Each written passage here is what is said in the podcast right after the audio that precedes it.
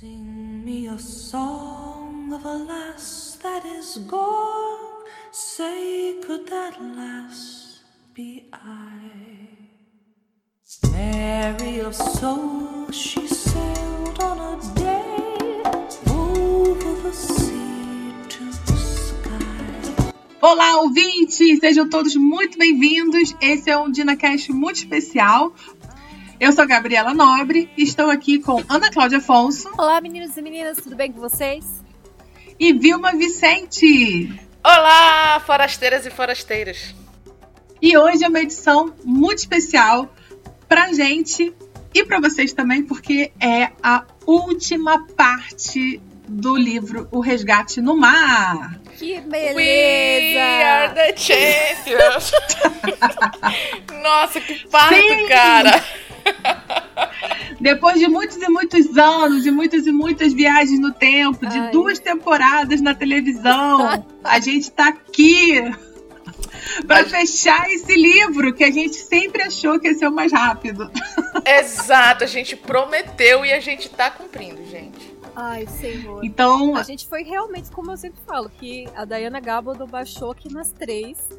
E hashtag, como ela sempre manda lá, hashtag ainda não terminei. Hashtag não sei quando que vai terminar o livro. Hashtag.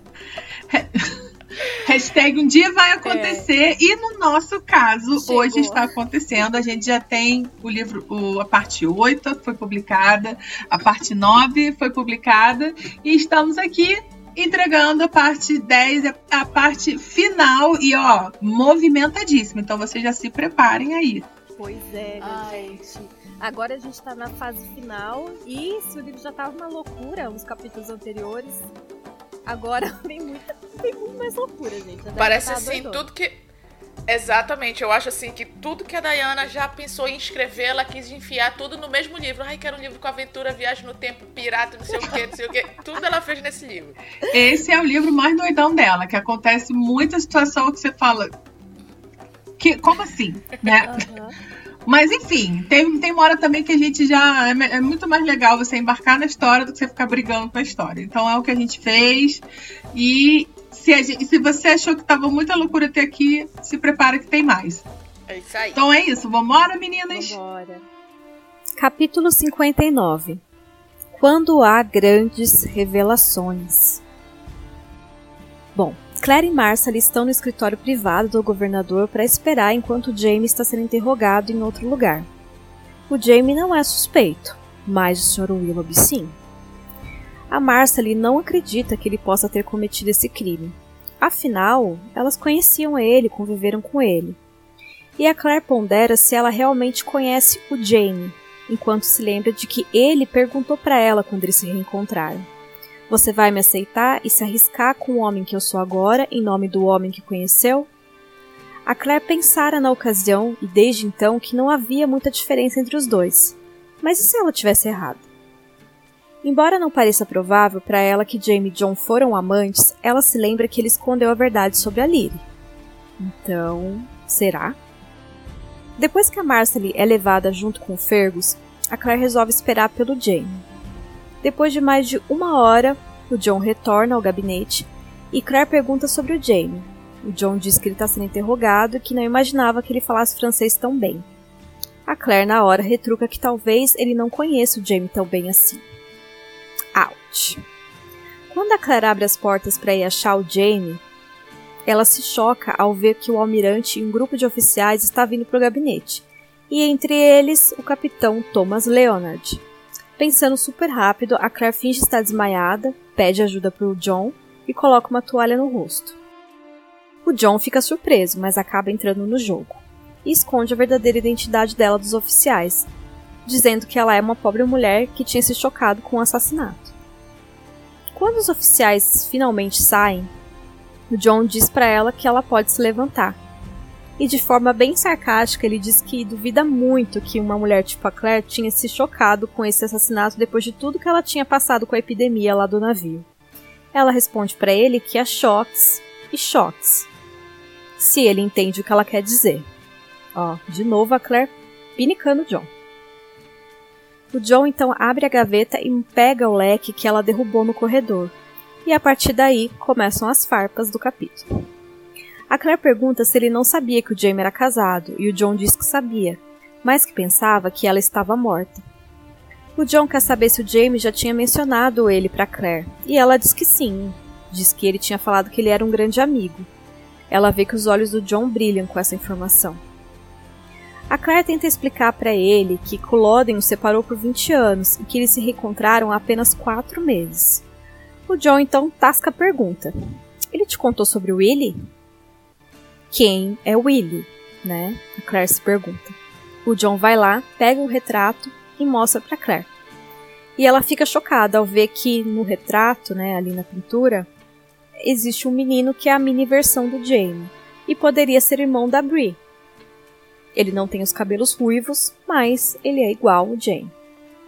O John pergunta: Você não sabia? Pô, John, sacanagem, né?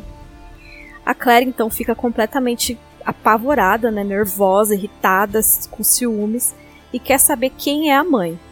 O John diz que o nome dela era Geneva e que ela era irmã da sua mulher.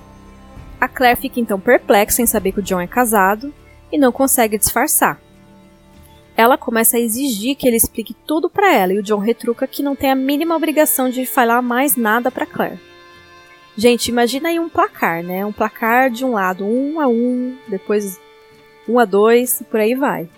A Claire contém a ânsia de voar para cima do John e arranhar o rosto dele, mas o impulso deve estar tá ficado tão claro no semblante dela, porque ela percebe que o John empurra a cadeira para trás e apoia os pés com firmeza no chão, pronto para se mover rapidamente. Ai, gente, imagine a cena. A Claire então se acalma, pede com mais gentileza e acrescenta que se ele não queria contar para ela, então por que, que ele mostrou o retrato para começar, né? E é verdade. O John então assente, oferece uma bebida que a Claire obviamente aceita. Então o John começa a contar a história de Odinui para Claire. E que quando chegou a hora de mandar os prisioneiros para as colônias, ele deu um jeito que o Jamie fosse para Hellwater, porque ele não suportava a ideia de não ver o Jamie nunca mais.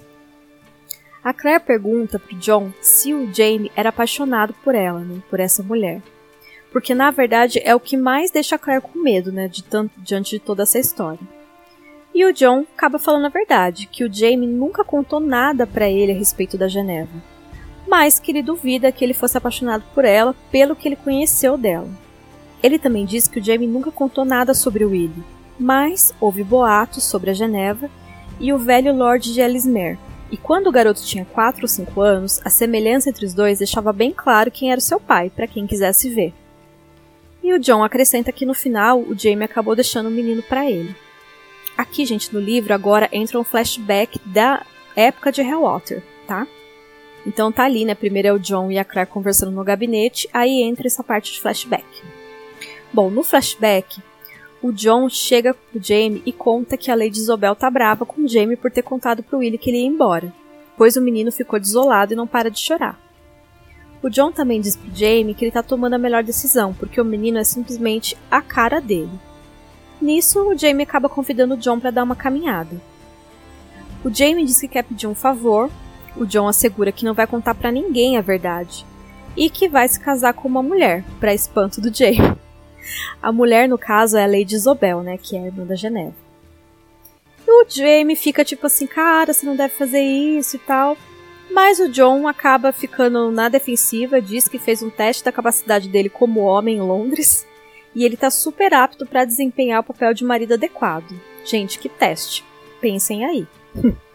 o Jamie acaba dizendo pro John que ficaria muito agradecido se ele ficasse como padrasto do filho dele.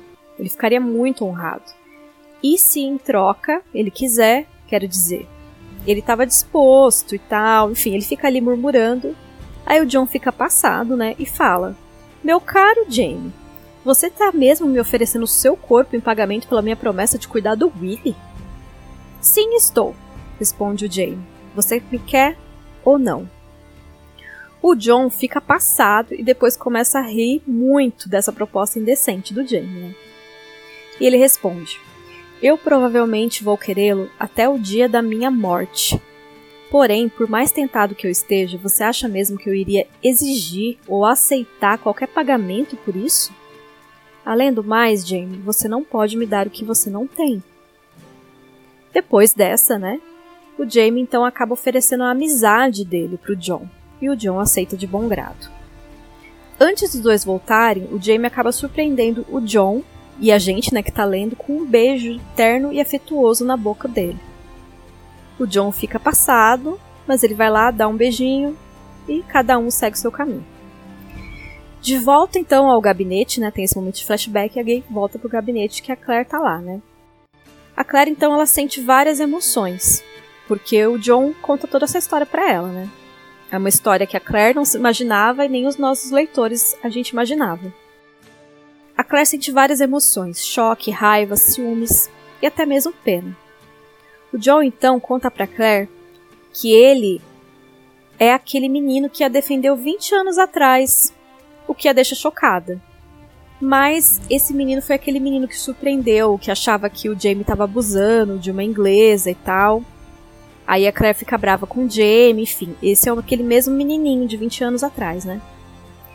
O John conta pra Claire que ele é aquele menino e deixa ela chocada, dizendo que os seios dela foram os primeiros que ele viu de uma mulher.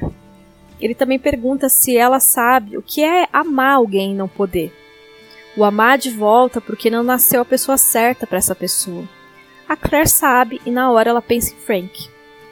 Jamie não pode dar amor ao John, mas deu algo precioso a ele, que é o Willie. O Jamie também deu algo precioso a Claire, Brianna. Mas a Claire não conta pro John, né, que ela tem uma filha com o Jamie. Quando chega a hora da Claire partir, os dois reconhecem que foi bom eles não se conhecerem quando eles se encontraram lá no Porpoise, né? porque cada um gostou muito do outro naquela ocasião. Enfim, no caminho de volta, a Claire tá lá junto com o Jamie, mas ela se mantém distante né, na cabeça dela com todas aquelas informações que recebeu do John. Ela fica ponderando dentro da cabeça dela se faria diferença se o Jamie tivesse amado a Geneva, e chega à conclusão que sim, fazia diferença, porque em 20 anos ela nunca tinha deixado de amar o Jamie. A Claire chega a pensar que pode ser por isso que não contou sobre o seu filho. Então ela fica assim: ah, então acho que ele amava Geneva e ele não deve ter me contado por causa disso. O Jamie tá muito tenso, né? Ele nem imagina que a Claire sabe de tudo isso. E acaba ali falando para ela sobre o Sr. Willoughby, sobre a solidão, que será que foi ele que fez aquilo com a mulher, né? Será que foi o Sr. Willoughby que matou mesmo a mulher? É importante dizer que o Sr. Willoughby sumiu depois do baile, né? E aquela mulher era aquela viúva que estava se divertindo com ele no meio da mulherada lá no baile. Então ele fala: ah, será que o Sr. Willoughby fez isso? Ele fala sobre solidão e comenta com a Claire que a solidão fez ele se casar com a Lyre, que não foi a insistência da Jane, nem pena da Lyre ou das meninas, nem mesmo as suas bolas doloridas, mas a necessidade de não se sentir sozinho. Quando eles chegam lá, né, onde eles estão hospedados, a Claire se mantém ainda distante, né, não toca no assunto. E tem um momento que o Jamie a chama de Claire. Quando ela chama de Claire é porque o negócio é sério, né? Ela quer e não quer ouvir as palavras dele. Mas ele acaba falando: Claire, eu tenho um filho.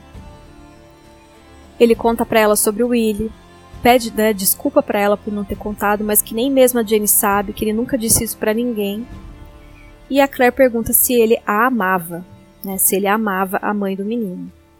E ele diz que não, ele não amava Geneva, que deveria ter parado de alguma forma, né, quando ela pediu para ficar com ele, e que ela morreu por causa dele, e o pior de tudo era que ele realmente não a amava. A Claire então pergunta para ele como é o seu filho. E eu acho tão bonitinho que ele responde assim: ele é mimado, teimoso, malcriado, escandaloso, com um péssimo gênio. E corajoso, e bonito, e alegre, e forte. A Claire então fala, seu, e ele responde, e meu. A Claire diz que ele deveria ter contado para ela. Mas ele afirma que depois da reação dela com a Lyre, como que ele ia contar para ela? E ela também diz que sabe tudo sobre o John. Bom, os dois têm uma conversa profunda e o Jamie explica a diferença de como ele se sente em relação a Claire. A Geneva queria o meu corpo. A Lyria precisava do seu nome e o trabalho das suas mãos para alimentar as suas filhas. O John, bem, ele não pôde dar o que o John queria, e ele foi amigo suficiente para nunca pedir nada em troca. Mas a Claire, ela sim foi a única pessoa que ele já amou. A Claire afirma pro Jamie que se ele disser que ele a ama, então ela vai acreditar. E ele diz uma coisa muito bonita aqui, né? Que é só você. Adorá-la com o meu corpo, dar-lhe todo o serviço de minhas mãos, dar-lhe o meu nome, todo o meu coração e a minha alma também. Só você. Porque você não me deixará mentir e assim mesmo você me ama. E é muito bonito porque eles começam a relembrar e falar de novo os votos do casamento, né? Que é osso dos meus ossos, sangue do meu sangue. E a Claire acaba chamando ele pra cama, né? E dizendo que ele nunca mais vai ficar sozinho. Final de capítulo. Ai, gente, eu amo esse capítulo. Eu acho muito engraçado que no início do capítulo, a Claire, no, na verdade, no capítulo passado, né, a Claire acabou de encontrar um homem morto, uhum. morto e tal, mas no início do capítulo, o que mais abala ela foi a cena que ela viu entre o John e o Jamie. Ela fica muito uhum. doida ali falando sozinha, sabe? Falando coisas como, eu não posso acreditar, e a Massa ali tá super pensando que ela tá falando do assassinato, sabe? Ela falando uma coisa... Ah divagando e a Márcia ali, é mesmo, não pode ser ele, não sei o quê. Eu acho muito engraçado. Eu acho legal que a Claire ela tem um momento que ela fica meio pensando assim, né? É, será que o Jamie é mesmo o Jamie de 20 anos atrás? Será que é a mesma pessoa? Ela tem um momento que ela. Não sei, não sei se dúvida é, mas. Não é dúvida, não, é né? dúvida sim. Dúvida. É a primeira vez para mim que ela realmente ficou em dúvida se ela conhecia o Jamie depois de todo esse tempo.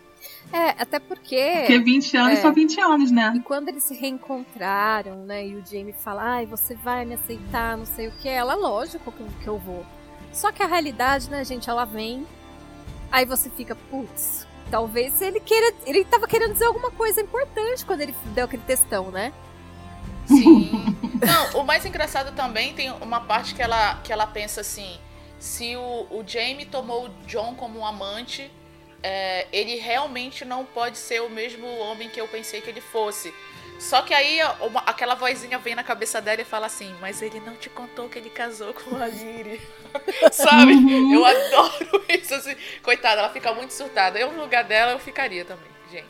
Gente, e assim, 20 anos, cara, de, de. cara, 20 anos, 20 anos, uma guerra e uma prisão transforma uma pessoa. Com certeza. Então podia sim o Jamie. É, podia o Jamie virar uma outra pessoa, outra pessoa mesmo. Sim. Não, e, e tipo, quando ela voltou, ele tava ali contrabandista, entendeu? Sei lá, ele não, não, não tava mais. Que, tudo bem que o Jamie nunca foi santo. Mas, tipo, ele sempre trabalhou como mercenário ali, ele não trabalhava. No máximo roubava uns gado ali, mas era meio que um esporte, né? Na, uhum nas Highlands. Coisa não era, leve. Era considerado leve, crime. Enquanto ela, quando ela voltou, ele estava contrabandeando, enfim, né? Nossa, tava contraba contrabandeando. que mais, né? Tava casado. Enfim, tem muito. Não, mas coisa. contrabando, tudo bem, porque contrabando, na verdade, era muito mais um protesto contra a coroa, imagina, né? É, ele juntou o útil ao agradável. Não, e aí depois tem a Claire, né? De, tipo, depois que ela tem toda essa reflexão, ela, ela alfinetando o John, e eu acho muito legal que ela dá uma primeira alfinetadinha, mas quando chega os guardas, ela finge que desmaia pro John que ela pede ajuda, né? E aí o John participa desse, dessa palhaçada e depois ainda dá uma sacaneadinha nela, né? Tipo, ah, eu acho muito difícil que você se é, desmaiou por causa disso, sendo casado com Jamie. Cara, melhor definição.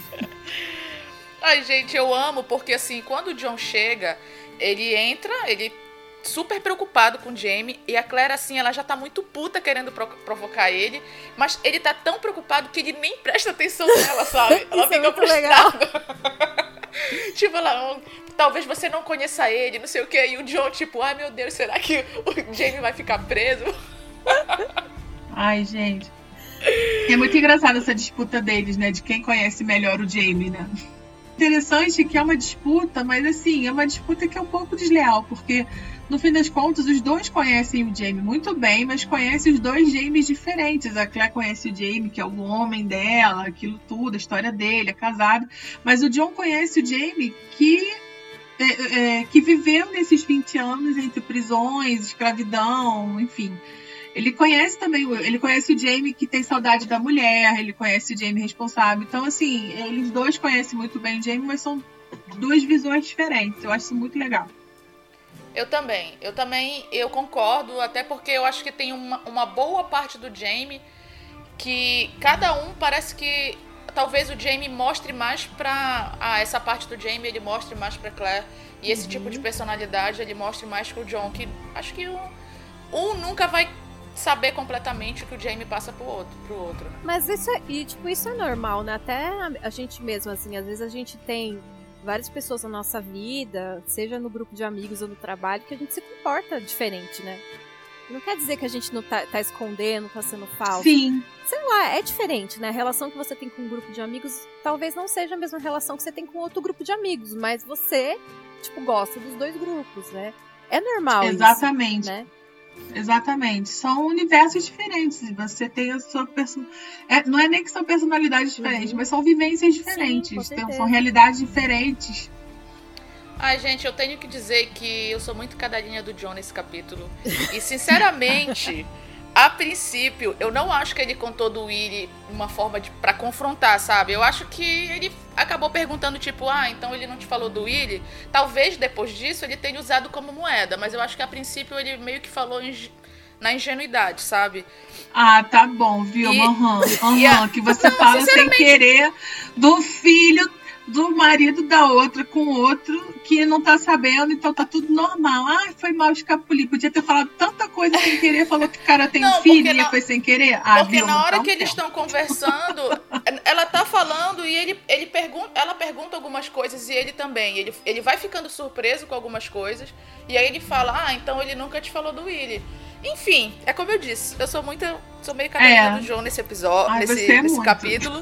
e apesar de tudo, eu tenho que. Apesar de a Claire ser minha personagem preferida, eu fico nesse capítulo do lado, do lado do John, porque todas as vezes que ele não foi cortês com ela, foi porque ela provocou primeiro. Todas as vezes. Isso é verdade. Mas é porque ela, ela é porque ela tem ciúme, ele, gente. Pra... Sim, sim. É. Mas é ciúmes. Eu acho que essa vez é a primeira vez, depois da Lyric, que a Claire realmente sente ciúmes do James. Tipo, ciúme mesmo, de verdade ela, ela fica descompensada, cara. E eu amo, assim, eu adoro ver a Claire desse jeito, porque é difícil, assim, a Diana não escreve muito a Claire como a louca ciumenta. Então, quando a gente uhum. vê ela, assim, meio descompensada, eu acho muito engraçado. Eu adoro ler, ler a Claire Sim. desse jeito. Aham. Uhum. E, gente, assim, eu li, acho que todo mundo viu a minha empolgação, porque é um dos meus capítulos preferidos da vida. Eu amo esse capítulo, assim, do começo até o fim. E eu acho que também a Claire, ela também tá desse jeito surtando, porque o John, ele é uma parte da vida do Jamie que ela não sabe nada, assim. Ela não sabe nada. Tipo, ela sabe que eles eram, viraram amigos, mas ela não sabia que ele tinha tanta intimidade, assim, com, com o John, né? Tipo, então ela não sabe o que que tá acontecendo. Sei lá, é bem novela mexicana, né? Ela vendo os dois se abraçando, depois o John achando o leque dela. Ai, gente, eu amo essa palhaçada. Gente, não é nada, não é nada. Realmente o John foi o que substituiu a Claire pro Jamie, não na parte amorosa e tal.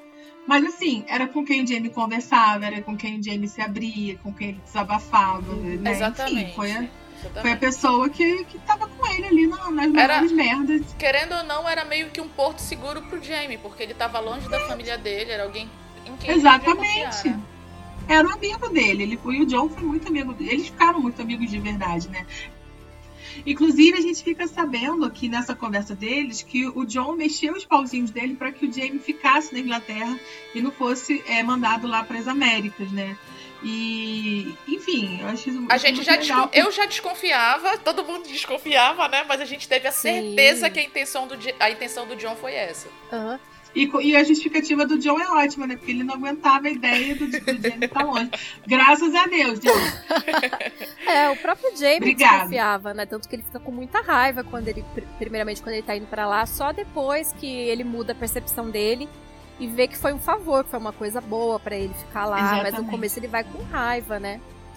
E uma coisa que eu queria é, pontuar é que assim, eu não sei se o John começou a falar do Willy realmente, viu? Uma, por inocência, mas o que dá pra ver. Não, só a Vilma é que... que... achou isso. Não, eu não sei. Gente, é sério, tá, me, tá me, dando vontade de pegar a parte do livro que ele, quando ele fala pra ela, pra vocês verem como.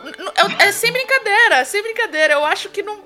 A princípio não foi, mas depois das alfinetadas ele então, pode ter mas, usado, ó, sabe? Mas então, sabe por que, que eu acho que depois das alfinetadas ele também não, não é essa pessoa que faz tanto de propósito, porque, sei lá, se ele fosse uma pessoa que quisesse ele machucar ou ferir a Claire, a- na, na hora, a Claire ela se importa mais nem com o filho, é com o fato do James, sei lá, ter se apaixonado por outra.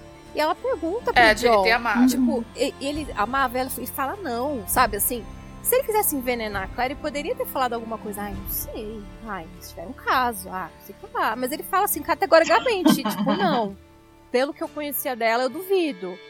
Na verdade, o John ele sempre foi bastante cortês durante essa conversa, tanto que quando o John começa a falar do Willie, aí a Claire fica ali meio descompensada, aí ela fala: "Ó, você pode me tratar de contar tudo que você sabe agora". Tipo assim, querendo, achando que pode exigir alguma coisa. E ele olha pra ela e fala assim: Ô querida, eu não tenho obrigação nenhuma de fazer isso. Aí ela, ela fica com tanta raiva que ela quer voar em cima dele, sabe? Agatonhar ele todo. Não, Mas aí é. ele realmente, ela, ela se recompõe e fala: Não, eu ia gostar se você me contasse. Ele, não, então vai e ele conta. Ele, ele não se negou a contar, Não, mas, mas a forma como ela é. tava falando. Não, mas o jeito também que ela fala defensiva. depois é engraçado. Tipo assim, ó, se você quisesse me contar, você não tinha tocado no assunto, né? É falar.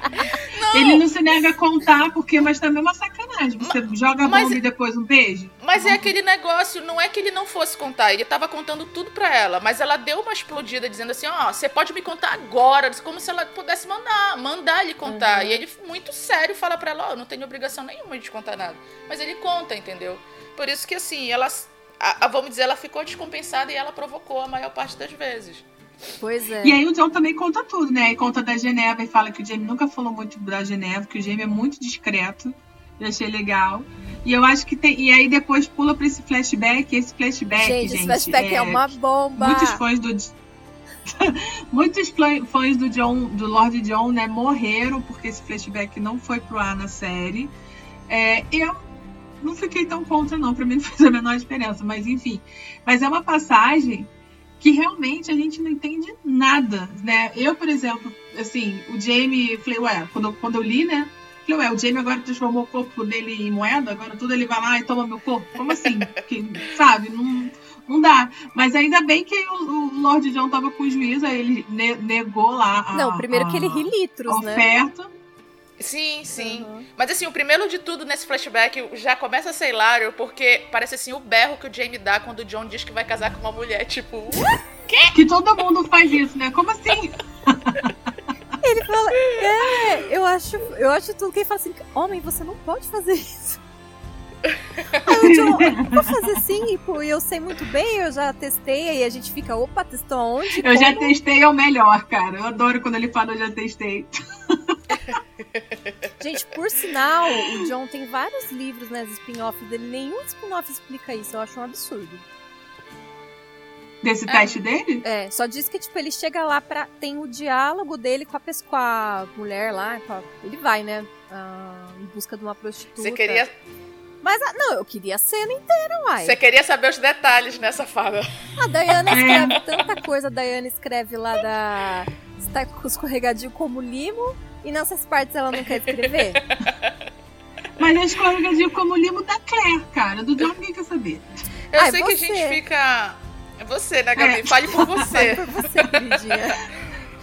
Eu sei que a gente fica assim meio. Como você tava falando, Gabi, que você não tava entendendo Ah. nada de quando o Jamie se oferece, né? Eu acho que todo mundo meio que deu uma chocada, né? Pelo que o, que o Não, Jamie acho que a intenção foi justamente essa na, no, no livro. Acho que foi pra chocar, porque é um troço que é do nada. Tipo assim, eles sempre foram super respeitosos, eram amigos e não sei o que, e não sei o que. E o Jamie, não, na única vez que o John tentou fazer alguma coisa, o Jamie ficou puto, foi lá na prisão, e, e, enfim, deu aquela coisa. E aí, do nada, quando o cara fala que vai casar, fala: Ah, então tá bom, tá aqui meu corpo. É, eu, eu fiquei até bem confusa quando eu li na época, mas eu quando o John responde que ele não pode nem ficar ofendido porque ele sabe que o Jamie tá desesperado, vamos dizer assim, aí eu fiquei assim, ah, vai ver que então é por esse lado. A única coisa que o Jamie tinha era Uhum. ele mesmo. Foi o, o que eu consegui explicar. Entender na minha Não, é cabeça. muito na- legal, na porque hora. aí o Jamie, o Jamie ainda tá com um beijão no John, né? E eu falei, cara, what the fuck? Tipo, a cena, cara, o troço não tem nem lé com cré, o troço não tem nada a ver. Mas é muito Ah, legal que beijo- essa cena vai voltar. Eu acho assim. Hã? É, eu acho assim que se a Diana não tivesse botado o Jamie ofe se oferecendo, mas colocando ele dando beijo, eu acho o beijo, sim, muito simbólico e entraria. Tipo assim, é uma forma de agradecimento, uma forma que o Jamie nunca vai poder. É, sei lá, nunca mais vai poder agradecer de outra forma. E o próprio Jamie, esses Highlanders, tem esse negócio que quando um tá muito com ele, o Jamie mesmo já beijou. É, deu um beijo assim de carinho nos lábios dos caras que estavam lá morrendo em Culloden com ele, tem aquele negócio do Evan Cameron que dá um beijo uhum. nele, uma coisa assim, né?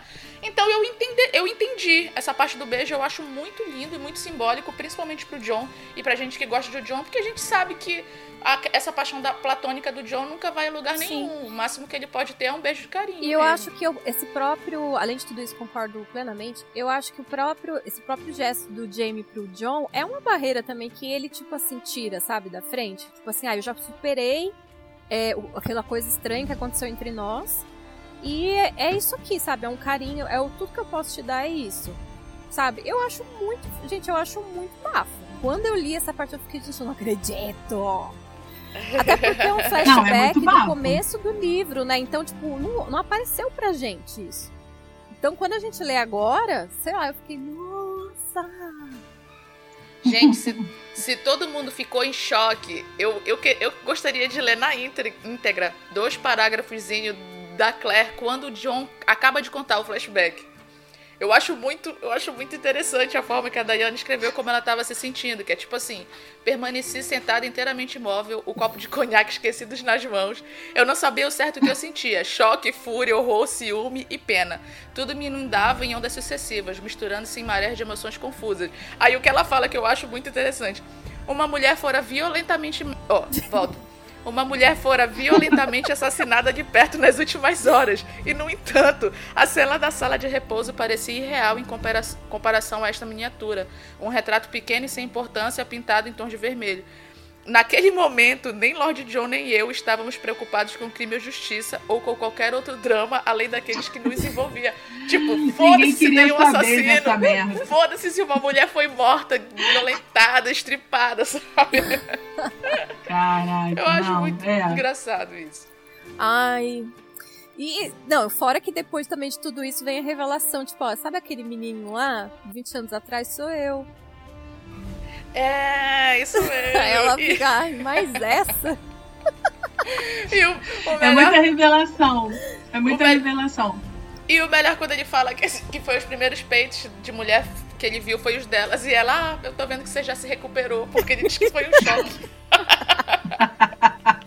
Cara, a Diana tava muito inspirada nesse capítulo. Não, esse capítulo é muito bom. E aí depois, né, acaba com esse show aí do John e tem a Claire já vai conversar com o Jamie, que aí o Jamie conta do filho. Ele fala que tem um filho, né? E é um segredo que ele não contou nem pra irmã dele. E aí pra Jane ele conta tudo mesmo, ele é o rei da carta. E eu achei o máximo, né, que o Jamie diz que não contou do filho para Claire, porque se com a Lyre foi aquele escândalo, imagina a Claire sabendo que tinha outro filho. o Jamie, o Jamie tá certo também. Eu, no lugar dele, eu também ficaria com, com medo. Mas eu tenho que dizer que ele é muito bom de lábia, porque primeiro ele vai logo se chorando, fazendo a Claire ficar com pena dele, porque ele era muito solitário, contando, é. fazendo analogia com o chinês, com o senhor Willoughby, que pode ter matado porque estava solitário pela rejeição, uhum. sabe? Ele faz todo um rodeio pra ela ficar com pena dele antes dele contar. Ah, tá certo ele, né? Não, ele até fala, Muito tipo, bom. ai, me casei com a Lily, não foi nem pela insistência da Jane, foi pelo medo de ficar sozinho. Pô, aí você fica com dó do cara, né? Você vai falar, meu. Ele sempre pega e manda a carta da solidão, né? Ah, não sei o que que eu tava solitária e fala, bah, uma, uma bomba. Aham. Uhum. Ó, vamos ai, lembrar gente, que o bom. Jamie já transou com outra mulher aí nesse livro e não contou pra Claire, hein? Tá escondendo. Ah, isso mesmo. Ah, mas também, cara, não tem porquê se ela não, eu não sei, veio ao caso mas... ainda contar. Não, eu, eu sei. Não contaria também. Não, eu não, também não contaria. É, gente? Esqueci. A Mary McNabb na caverna. Ah, isso, não, não caverna. contou, mas ele contou pra, pra ela bem pra frente. Gente, mas não, mas contou pro leitor, né? O leitor, o leitor sabe. Ah, mas também vai ficar falando da vida sexual dele todinho, não, porque... Então, eu peguei esses anos não, gata, todos aqui, eu fiz uma lista. Mas quer dizer que... Em 20 anos, esse aqui é meu, meu reporte da minha vida sexual todinha. Não, mas quer dizer que uma hora vai vir. É. Ai, gente, mas coitado, o Paulo Pameli foi uma vez só. E ele Não, nem mas eu não foi tô pra- dizendo Ele que foi é praticamente obrigado. nada. Eu só tô dizendo que, tipo assim, ele, ele não Tipo, tem coisas que ele ainda não contou. Tudo que a pessoa não conta, uma hora vem. É. Ai, gente, eu só sei que eu acho linda a declaração do Jamie pra Claire no final, Ai, é porque primeiro ele cita, né, o que fez ele o que fez ele ficar com cada, cada uma das mulheres, porque com a, a Geneva queria o corpo dele, a Lyrie precisava do trabalho dele, o John tinha alguma coisa que ele não podia A dar. Mary E depois ele fala. junta tudo isso e diz que. Porra, Ana! Posso terminar meu raciocínio? Pode, querida.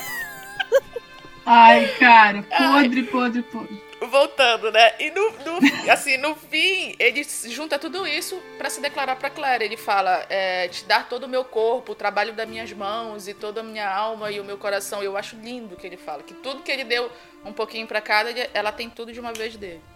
Não, e lembrando que esse capítulo que eu, eu digo, sei lá, então nos top 10, top 5 do livro, não foi adaptado para a série. Nada disso nós temos na série. Foi, foi, Foi, foi. Tá vendo, ouvintes? Vão ler os livros. Vocês, por mais que a série cubra muita coisa, Sempre tem coisas Tem vão ler o livro, gente. Sempre lembrando que a, a série é baseada nos livros, não tem obrigação de ser a mesma coisa. Mas o nosso papel é reclamar das coisas que a gente queria ver, tá? Então a gente aceita algumas, reclama de outras, vida que segue. Não é isso? isso. Vamos pro próximo capítulo? Capítulo 60 O cheiro de pedras preciosas. Jamaica, março de 1767. E lá vão Jamie e Claire rumo à mansão rosa. Enquanto isso, o Sr. Willoughby não foi encontrado. Está escondido aí pelo mundo. Claire se lembrou dele com preocupação por conta de tudo que ouviu que fariam com ele caso fosse encontrado. Mas Claire retoma o foco, afinal, só tem mais cinco dias para encontrar o jovem Ian. A fazenda é bem grande, parece bem rica, tem escravos trabalhando por ali, casa de dois andares. Jamie e Claire são recebidos por uma escrava e se apresenta como Sr. e Sra. Malcolm, procurando a Sra. Albernat. Enquanto esperavam no salão principal, Claire estava reparando ali na decoração, nos pequenos objetos, pensando se estava mesmo ali ou não. Jamie fica andando pela sala, olhando pelas janelas quando ouve o barulho de passos vindo. Claire estava de costa e só ouve o Jamie fazer um barulho como se tivesse levado um soco. Quando a Claire vira, fica em choque quando vê quem é a dona da casa. Aí, aí a, a dona da casa faz um comentário assim: Vejo que manteve sua figura jovial, Claire. Cara, a dona da casa não era ninguém menos do que a Gaylis Duncan. Sim, a bruxa queimada na fogueira. Mas e aí? Ao contrário de Claire, que praticamente não envelheceu na aparência, Gaylis havia mudado. Engordou, andava meio se equilibrando, assim, meio torta. Quando Claire voltou para a Terra, aí ela pergunta para Gilles como é que ela não estava morta. Gilles não responde ainda. Antes pede para a escrava trazer chá, bolinho. Visitinha básica, né? Aí falam de Cranesmuir, no dia do julgamento.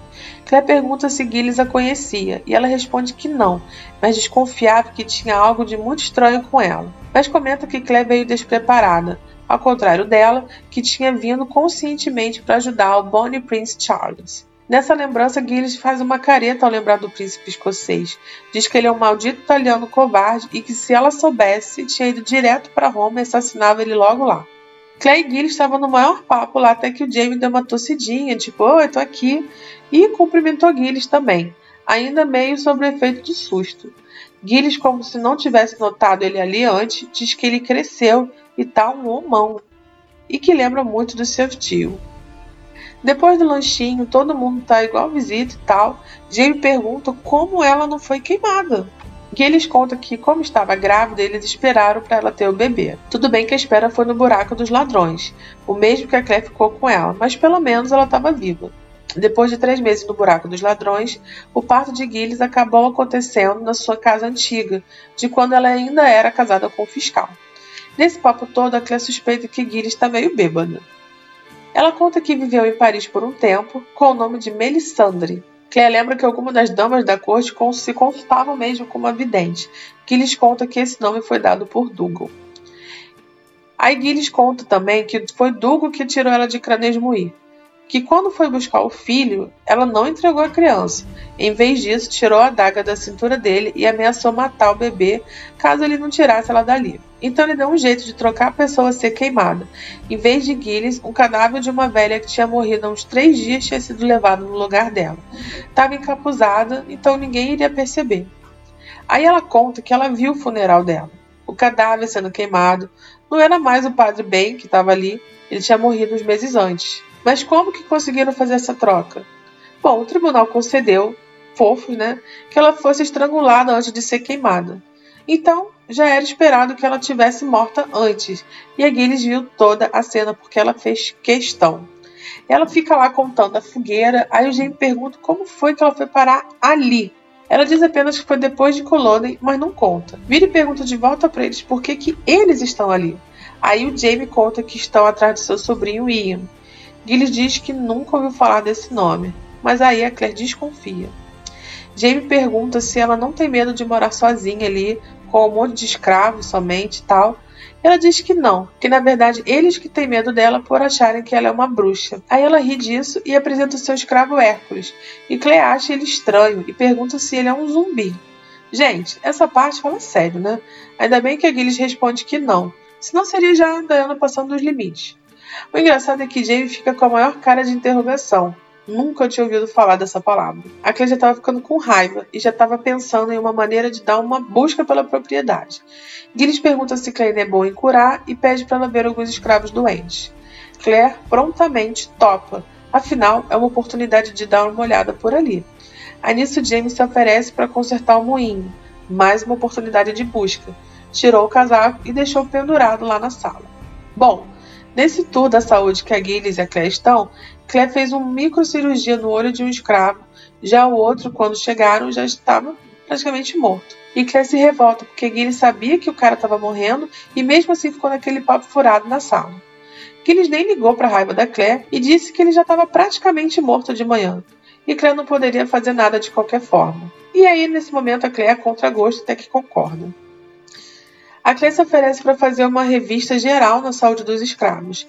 Gilly diz que ok, mas antes quer conversar mais com Claire, antes de ela receber uma outra visita que ela também estava esperando. Quando passa pela cozinha, Claire vai falar com uma escrava grávida e dá um jeito de mandar um recado para caso Ian esteja lá, para avisá-lo que o seu tio Jamie estava por ali. Quando Claire volta para o salão principal, encontra Gilles com o casaco de Jamie e todas as fotos de Brie espalhadas no colo. Ela comenta que lembra de Bri da noite de Craig Nadum. Claire pega as fotos de volta. Depois o papo de comadre lá continua. Gilles admirada como Claire passou pelas pedras três vezes. Aí ficaram lá trocando uma ideia sobre o que fez e tal, como foi a viagem. Gilles dizendo que achava que só podia atravessar se tivesse fogo e sangue. Por isso que matou seu primeiro marido. É pura praticidade.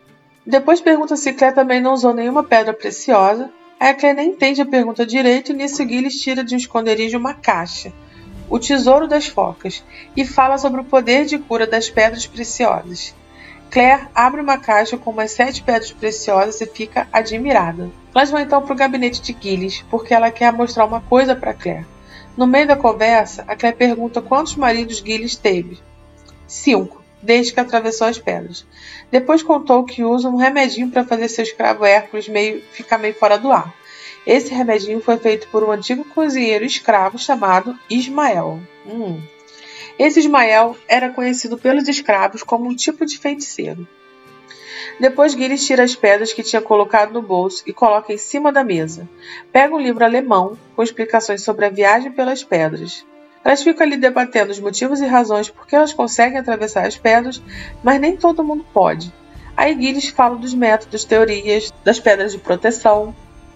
Depois elas voltam para o salão principal. James já está de volta, todo suado.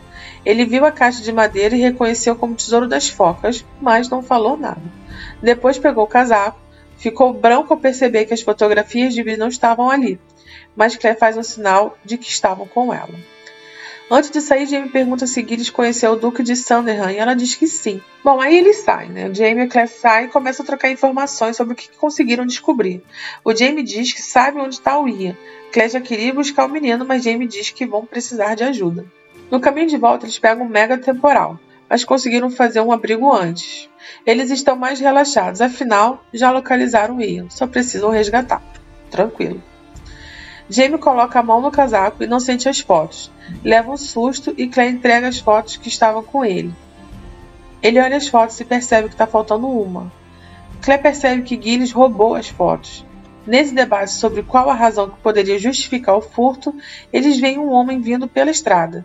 E esse homem é Archie Campbell. Depois que o caminho está livre, eles seguem viagem e James explica seu plano para resgatar Ian. O plano envolvia um barco, isso, aquilo, tal, não sei o quê. Claire pergunta com que dinheiro vai alugar um barco e Jamie diz que vai precisar pedir ajuda de John. Ela não curte muito a ideia, mas ok, né? Vai fazer o quê? Aí ela começa a dizer alguma coisa, ele diz: Ah, tá bom, já sei que você vai querer vir também. Ela ri, ele concorda e já conhece a mulher que tem, né? Mas com uma condição. Ele pede que, por favor, que tente com todas as forças não ser morta ou cortada em pedaços, porque isso é difícil para a sensibilidade de um homem. E ela diz que vai tentar, e fim de capítulo. Gente, eu adoro esse capítulo porque é um plot twist que ninguém imaginava, né? Porque eu lembro que eu levei um susto que, que nem o Jamie levou um susto, né? Achei o máximo. Não, gente, essa, Eu também. Esse capítulo é uma loucura. Eu não sei nem por onde começar. Eu não sei nem por onde começar. Ele é uma loucura mesmo. É muita coisa. Gente, quando a Gilles apareceu, eu não esperava, eu fiquei chocada e eu fiquei super feliz, porque, tipo, eu, ai, a Gilles voltou, amiga da Clara, sabe? Veste e prende. Isso mesmo, eu fiquei assim, caraca, ela tá viva, que maneiro. E depois a gente vê a conversa das duas e, e, e, tipo, uma curiosa a respeito da outra, sabe? Uma querendo saber, Aham. mas só que ao mesmo tempo elas não querendo falar muita coisa. Não, a Claire querendo falar de outro jeito, mas não consegue. Fala, cara, como é que você tá viva? Uma pergunta. Sim, gente, porque, mano, eu acho que uma das coisas mais legais do primeiro livro lá é o sacrifício, né? Que a Gilles Aham. fez pra ajudar a Claire, pra salvar a Claire. Putz, né? Aí você pensa, caraca, né? Essa, essa personagem aqui, ela deu a vida dela pra salvar a Claire. Nossa, ela é maravilhosa. É um bromance, um bromance entre as duas, né? Que chama bromance. É uma. O Sister tipo, Mans. não sei. É o sistermance. Ai, gente. Não, mas é, porque eu lembro que assim, quando. é, no livro, na série também, eu assisti a série primeiro, né? Então, tipo, no começo eu desconfiava muito da Gilles. Mas com aquilo, Uhum. aquilo que acontece no tribunal, eu ficava, não, a Gilles, ela é do bem, né? Sabe assim? Aham. Então, É eu fiquei, tipo, todo esse tempo achando que a Gilles era super do bem, amiga da Eu também, eu fiquei muito feliz. Eu falei, cara, que legal que ela voltou. Eu Fiquei, nossa, muito. Aham. Não, e eu gosto desse capítulo que a Gayle está toda acabada, né? Que tipo, a Claire tá toda lindona, toda gata. É, porque acho que faz mais sentido, né? A Claire usava, sei lá, os renews lá da, de Boston. e a Gayle mora num século que, que são menos recursos, né? Ela leva uma vida menos saudável, ela tem uma energia muito pesada. E então eu gosto que no livro ela tá toda toda troncha, né? Que ela tá mais gorda, ela tá torta, ela anda meio, meio torta, assim. E ela E come eu muito fico muito doce, né? Sim. Eu só não fico com raiva que eles mudaram isso na série, porque eu amo a Lotte Ver- é, Verbeek. E, cara, a atriz que faz a Gilles e tudo de bom, então deixa ela do jeito que tá lá. Porque ela, não, Ela é muito na boa, série, né? ela tá gata pesada, ela tá mais nova que a Claire, se duvidar. Sim. Eu gosto muito, assim, que a, a Diana não mudou também. A, a Gilles continua afiada. Ela volta no livro, assim, muito, muito afiada. Ela, com- ela continua com aquele jeito doido dela. Ela falando de como o Dougal... Como ela fugiu, como o Dougal tirou ela da prisão. Ela ameaçando matar, o- Uhum. matar o próprio filho. Aí depois ela militando ali, falando dos homens. Dizendo que eles acham que mulheres são apenas vaginas.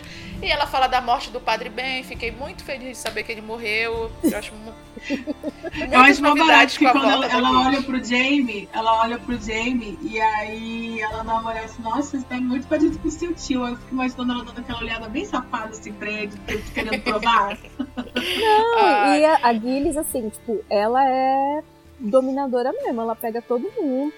E até quando ela tá conversando lá com a Claire, que ela fala, ah, eu. Que ela, depois aí, quando ela pega as fotos da Brienne, que ela chega, né, vê que a Brienne é filha, ela fala, ah, eu vi, eu vi ela, né, quando eu tava atravessando as pedras, não sei o quê.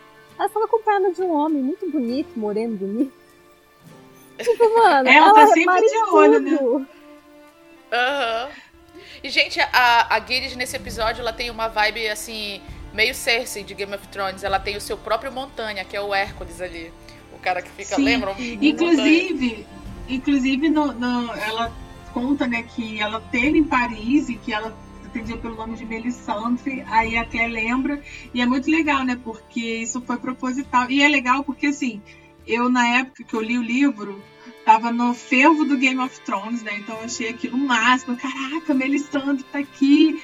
E aí depois que a gente viu a Melisandre não serviu pra grande coisa lá no Game of Thrones, bem que acho que ela ajudou, né, na batalha de Winterfell. Mas como enfim. assim? A Melis se a Melisandre não chegasse na batalha contra os outros, eles tinham perdido. Ela simplesmente chegou lá. Ah, mas é que o final do Game of Thrones foi uma droga, então pra mim nada serviu de nada. Daquela porcaria.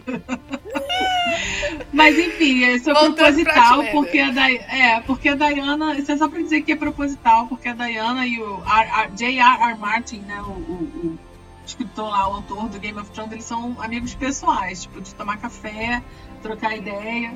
E eu achei legal, eu gosto de. Nesse capítulo também a gente descobre o desfecho do cara que foi morto lá e colocado no barril do creme de menta. Quando a Gade está contando lá a história do Ismael, que foi o. que foi no naufrágio, que foi o único sobrevivente, que, é, ela fala que encontraram lá um corpo do.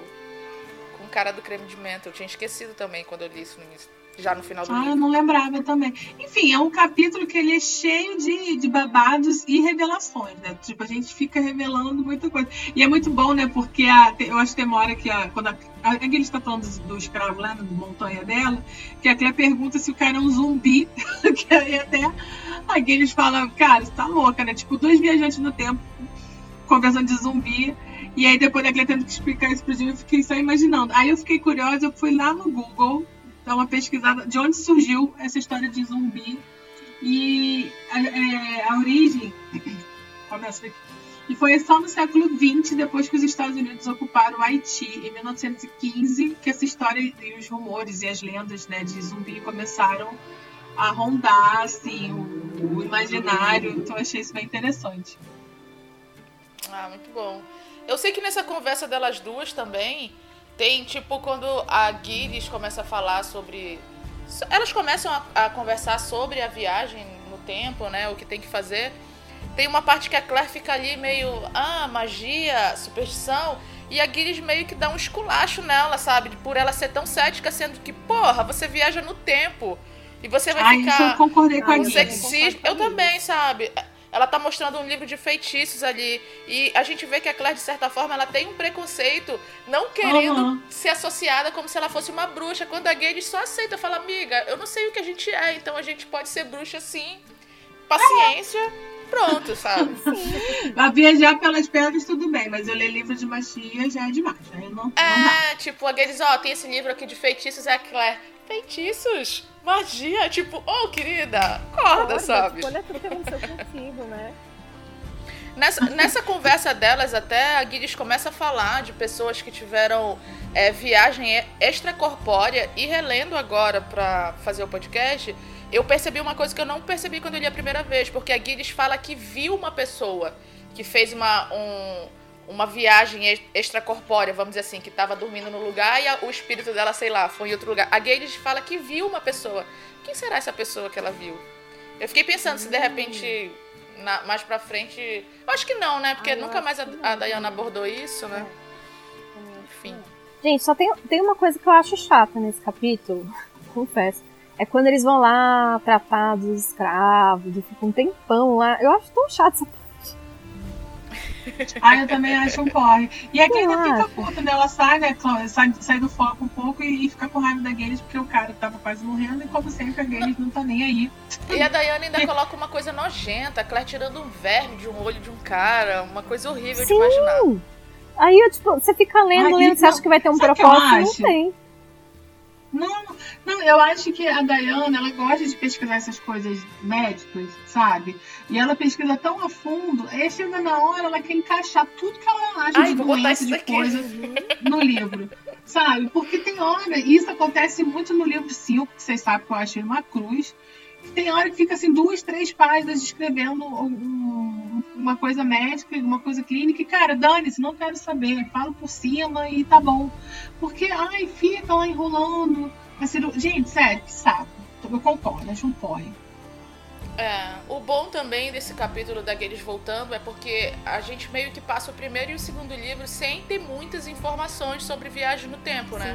Então ela e a Uhum. Claire se encontrando foi interessante porque uma tá ali, uma com medo da outra, mas ao mesmo tempo uma querendo, uma as duas doidas pra falar sobre o que elas sabem, né? A Gales falando de sangue, falando sobre a viagem, a gente teve um pouquinho mais de noção nesse capítulo e eu gostei quando voltou a falar disso no livro. Uhum. E é interessante, né?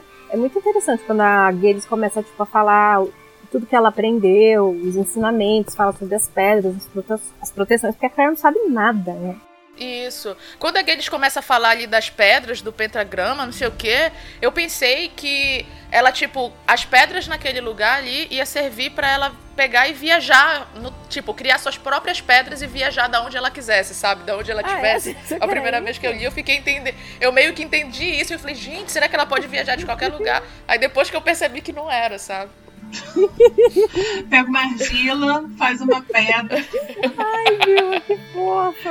faz É, porque ela, porque ela fala assim, ah, você pega a pedra e põe assim no círculo, no pentagrama. Eu falei, gente, o que que tá acontecendo? E pó de diamante, blá blá blá. Eu, ai, eu fiquei nervosa, mas depois Até pra viajar no tempo tem que ser rica, né, cara? Cheia de pedra preciosa. Injusta. Ai, vida. coitado do proletariado, não pode nem É, viajar. o Pode. proletariado não tem vez. Então, gente, é um absurdo, né? Por que você vai uma pedra preciosa? Ai, ai. Não, ainda mais no século XVIII, né? Mas enfim. Não, e o interessante é que depois tá todo mundo de volta lá na sala, o Jamie tá de volta também. E fica desesperado com as fotos. E aí eu queria só chamar a atenção que eu acho muito legal esse detalhe, assim, que o Jamie, quando ele vê que, que as fotos não estão no bolso do casaco, ele fica desesperado. E aí a Claire percebe que ele tá desesperado, já chega com a resposta e fala que as fotos estão com, e- com ela. E tudo isso em segundos e sem falar nada, sabe? Então eu amo quando isso acontece. São- isso aí pode ter várias páginas, Dayana, não tem problema. É muito bom mesmo. Dali, quando eles vão embora, né? Eles param, aí tem uma tempestade, né? O Jamie, tipo, vai e faz uma cabana super rápido. E na hora, na hora que eles param, ele faz uma cabana. Aí eu fiquei, ah, pronto, não acredito que a Dayana vai botar esses dois trepando aí no meio da tempestade. Eu jurava que ia acontecer isso, porque do nada Eu acho que uma cabana. foi porque apareceu lá um, alguém passando na estrada e eles ficaram olhando lá aquela estrada. Isso! O cara atrapalhou. Porque vocês sabem, né? Dayana, qualquer hora é hora, né, cara? Eu fiquei, gente, como assim? É, é.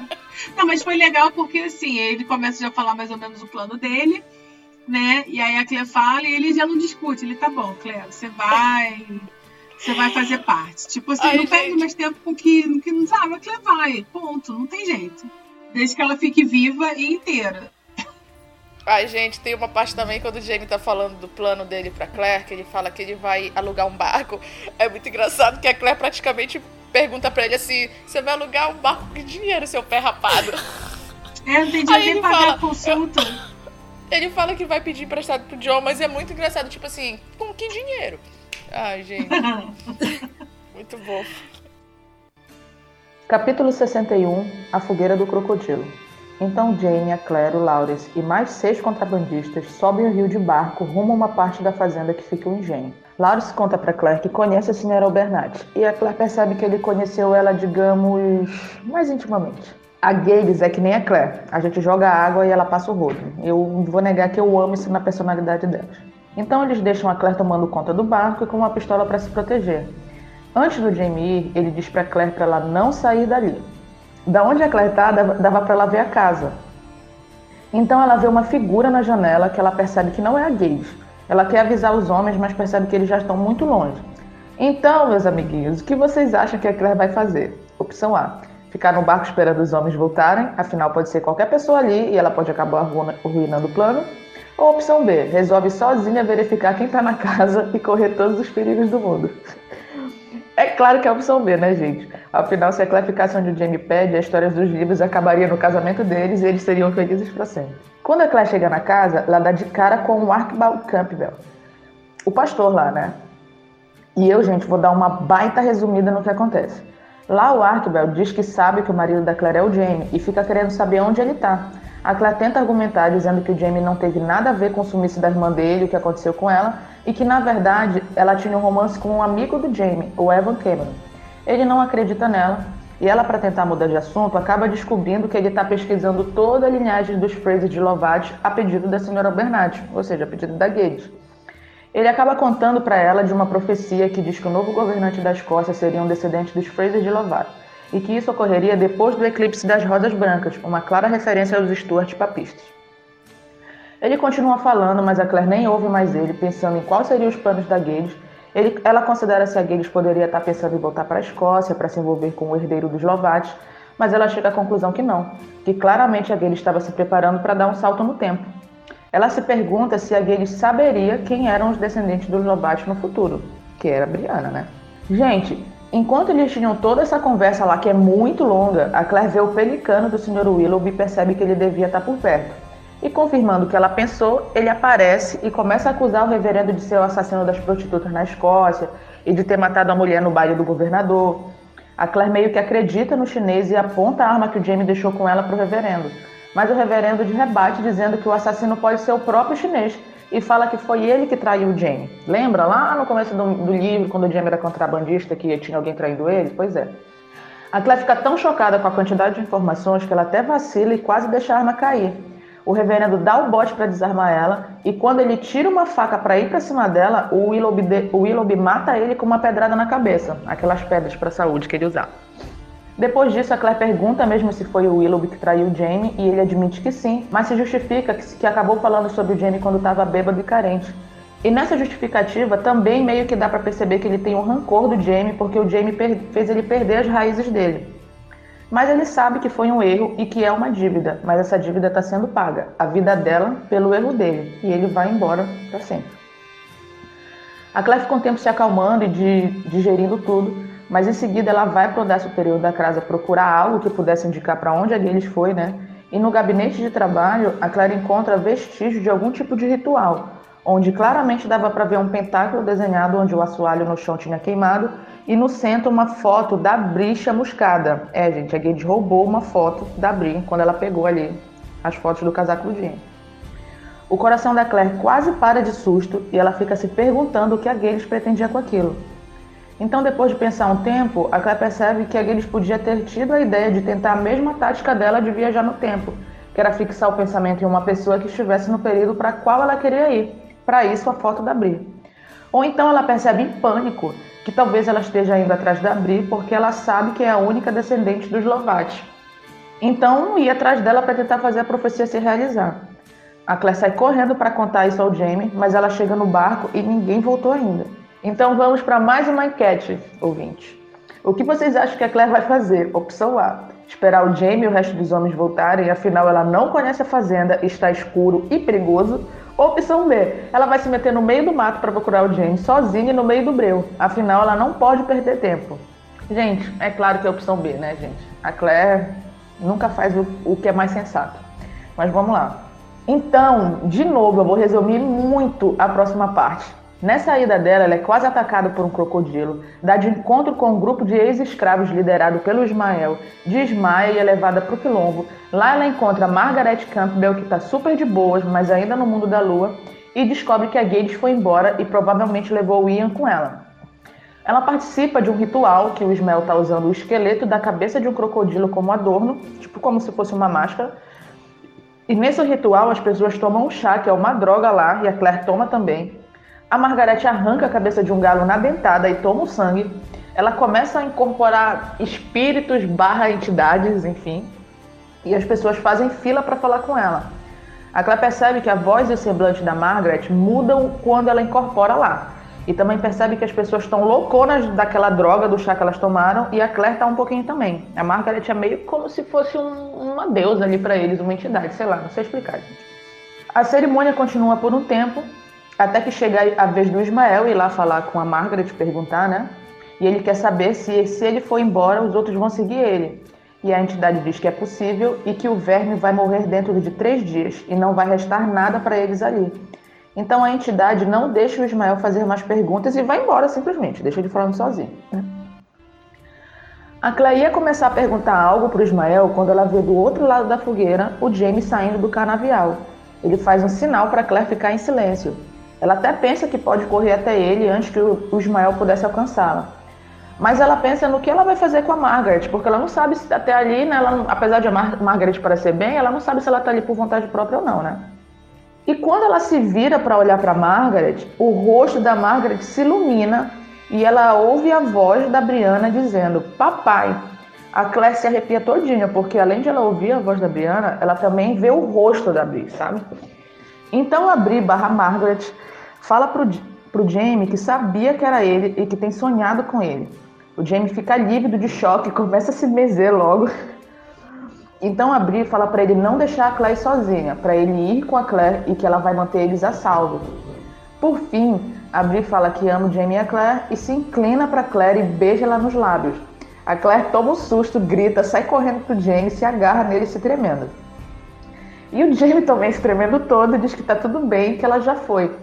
Aí quando a Claire olha para trás, ela vê a Margaret toda tranquila lá no mundo da lua, cantarolando consigo mesma, né?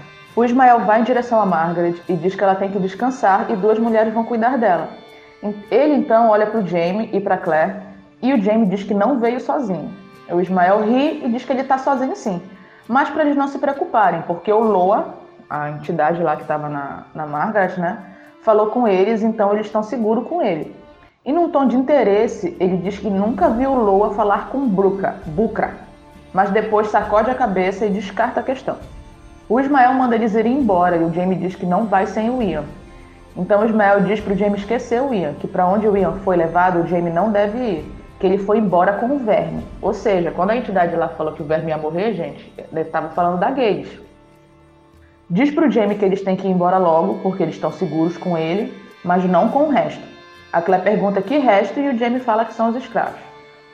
O Jamie pergunta então para onde a senhora Albernat e o garoto foram e eles respondem que eles foram para Abandaway.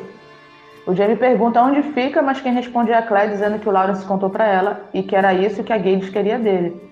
Conta que é uma caverna antiga e o Ismael completa dizendo que é um lugar mágico. O Ismael pergunta se a Claire sabe o que a Gage vai fazer lá e a Claire diz que sabe um pouco.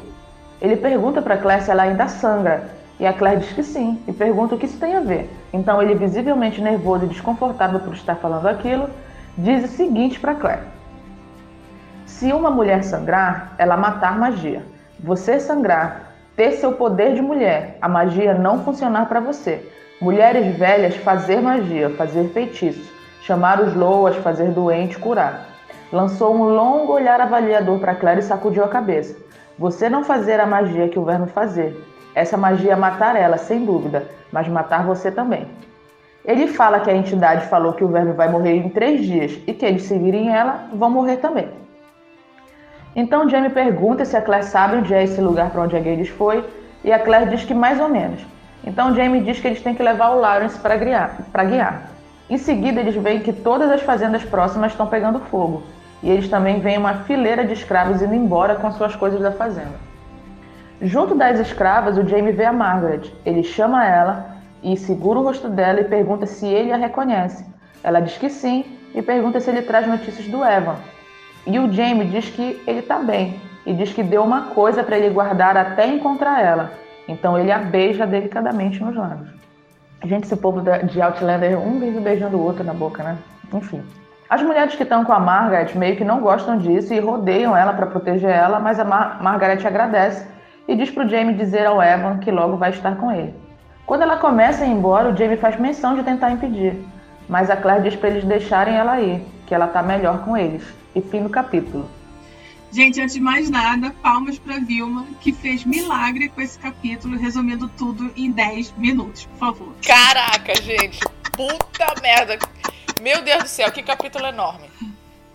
10 minutos, gente. Não, esse capítulo ele é gigantesco. Só no, no Kindle que aparece a, os minutos que você levaria Gente, é 33 minutos lendo. É muito grande. e não são só 33 minutos, né? Porque ele é muito arrastado. Então são 33 minutos com cara de duas Uhum. horas. Um monte de coisa acontece, Sim. meu Deus do céu. Assim, gente, eu acho esse capítulo extremamente nonsense, assim, sabe? Eu acho assim. desculpa quem Esse a Dayana gosta. tomou uns goró pra Mas falar. ela tava muito louca, porque é muita coisa acontecendo nesse capítulo, é uma loucura, sabe? Aparecem personagens extremamente improváveis ali no meio. Aham. Assim, vamos começar, né? Começando do começo. Não, primeiro, assim, que é o reverendo que tá lá. Ele começa, sei lá, ele e a Claire começam meio que. Ele começa a ficar falando do Jane pra ela do nada, sabe? Não, na- mas antes do. Não, antes do, do encontro da Claire com o reverendo, a gente tem o, o, a turma do resgate que tá indo. E o Lawrence tá no meio. tem uma cabeçada de gente chegando pelo rio.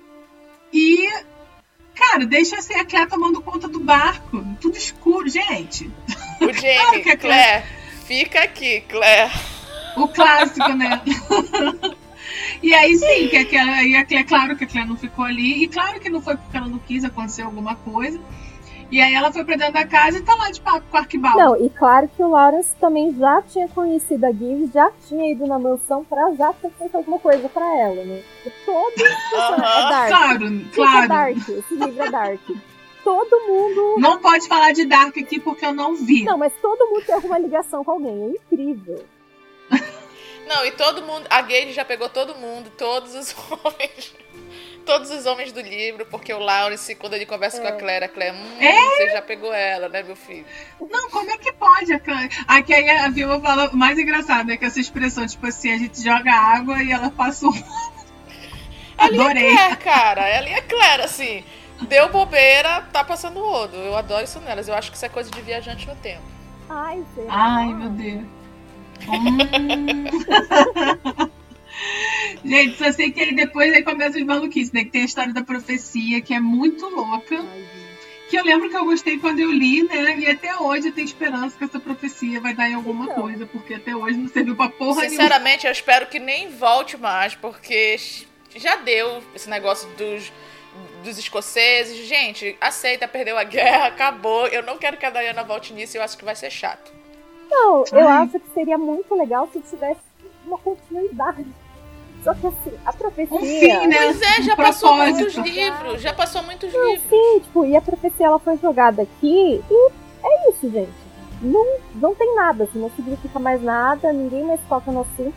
Então, Ou então ela só foi quebrada É. mesmo, e é isso, não acabou, mataram a profecia. cara, eu eu realmente acredito que a Diana pegou e ela quis escrever tudo que ela queria nesse livro, de aventura, sabe? Ela colocou assim, o povo dos piratas no meio, é, Sim. rituais, é, misticismo, tudo que ela queria, ela jogou aqui, sabe? Sem ter o menor tipo de planejamento dos próximos.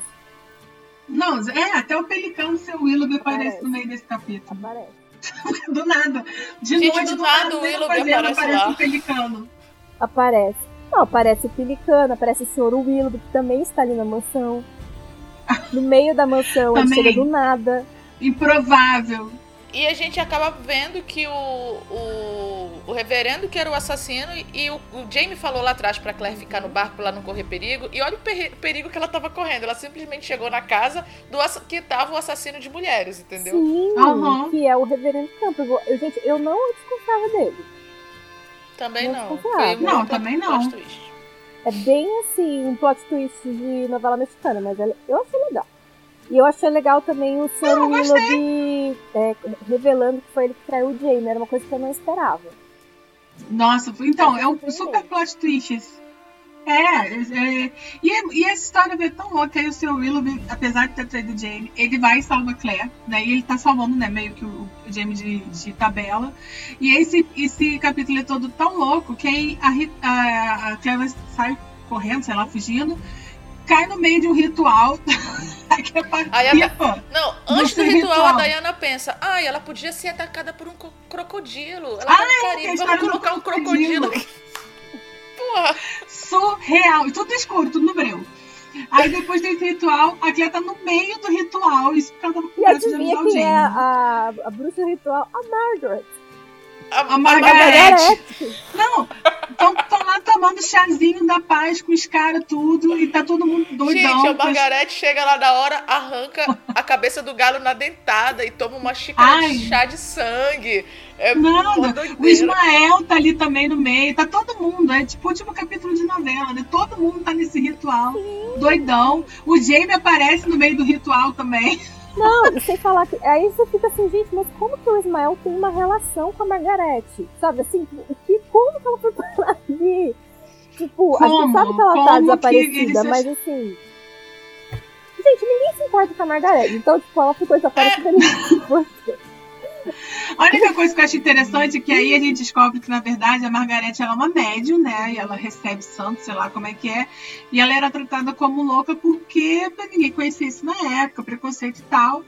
E eu acho interessante que, assim, eu queria dizer que isso é coisa do passado, mas ainda tem mais. Apesar de ter melhorado, ainda tem muito o que melhorar. E só aproveitando, respeite as diferenças religiões dos outros, tá? Isso aí. Mesmo sendo exemplificado pela Margarete Mala. Margarete é mala, mas ela tá na vida dela lá.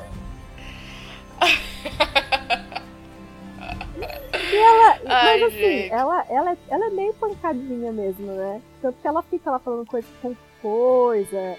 é, oferece, Sim, oferecendo oferece chá pra- Ai, você quer uma xícara de chá? Aí a Cat fala, "Ah, meu Deus. Claro, querido.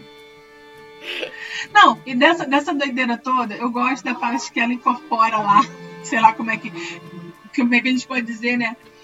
Não, eu gosto dessa parte que aparece a Bri falando com o James. Gente, eu acho essa parte muito fofa. Eu acho bem lindo, no- porque no livro, ao contrário da série, eles têm uma conexão muito forte, a Brianna e o Jamie. E eu gosto disso, que aparece em todos os detalhes. O Jamie sonha com a Brianna, enfim, né? Gente, eu acho muito bonito, mas a a Claire e o James super me representaram. Porque eles ficam num cagaço. Ah, eu também, eu acho bonito falando lá. A Claire, ai meu Deus! O James se benzendo, gente, os dois num cagaço. Pode ser, tipo assim, se eu ver o fantasma, pode ser de uma pessoa, um ente querido, eu vou ficar morrendo de medo. Por mais que eu saiba que aquela, eu gostava daquela pessoa, ela não vai fazer mal pra mim, eu ficaria morrendo de medo. E a Claire e o James surtam, ficam morrendo de medo. Não, eu também, eu acho lindo lendo, mas eu ia ter mo- mo- é, super medo. Não, vou contar uma história rápida aqui, pra, só me dividir uma coisa. Eu tinha, eu ia muito numa vidente, eu, e assim, a mulher era muito boa, mas ela era meio. Eu acho que ela era Margarete, sabia? Ela era meio louca também. E aí teve uma vez que eu fui que ela falou que tinha um, uma, sei lá, uma entidade que cuidava de mim, que ia ficar comigo, ah, aparece lá pra Gabi. Eu falei, não, não aparece não. Não precisa Aí aparecer, ela, não, então não quero aparece não. Caraca, eu fiquei apavorada. Aí ela, ela olhou pra mim e falou, não, ela não vai aparecer não. Eu falei, então tá bom. Falei, como assim? Tá bom, deixa ela cuidando de mim lá, sem, sem eu saber, tá ótimo. Ai, gente, não, muito bizarro. Mas enfim.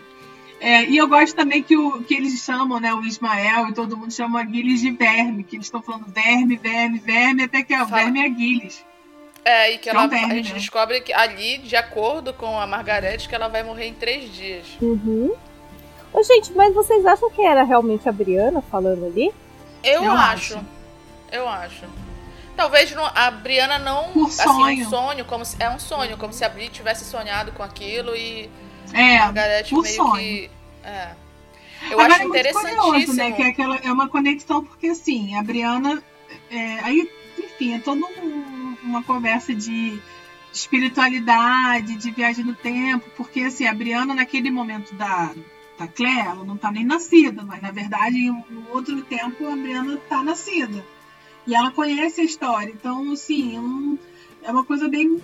Bem louca, sabe? Eu, eu gosto dessa parte porque ela não tem uma explicação 100% é, clara. Mas eu acho que era a Briana sim, acho que por sonho. Eu também, eu também acho que sim. Eu acho interessantíssimo que o que o Ismael fala pra Claire sobre ela ainda sangrar, que quando ela ficar mais velha, as mulheres mais velhas têm mais magia.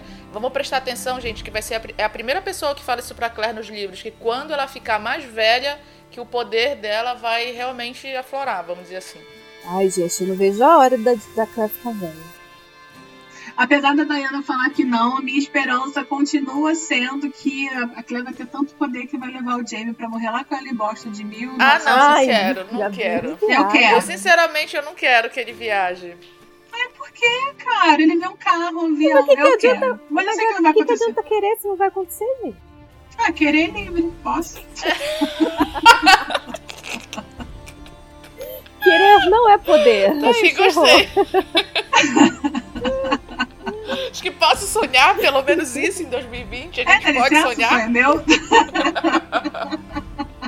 Ai, ai. Gente, só fazer um Ai, comentário que eu amei o comentário, seu comentário, Irma, que você fala que o pessoal do, do Outlander é muito beijoqueiro. E é mesmo, porque até ali a Margaret deu um beijinho Ai, na boca da, da Claire.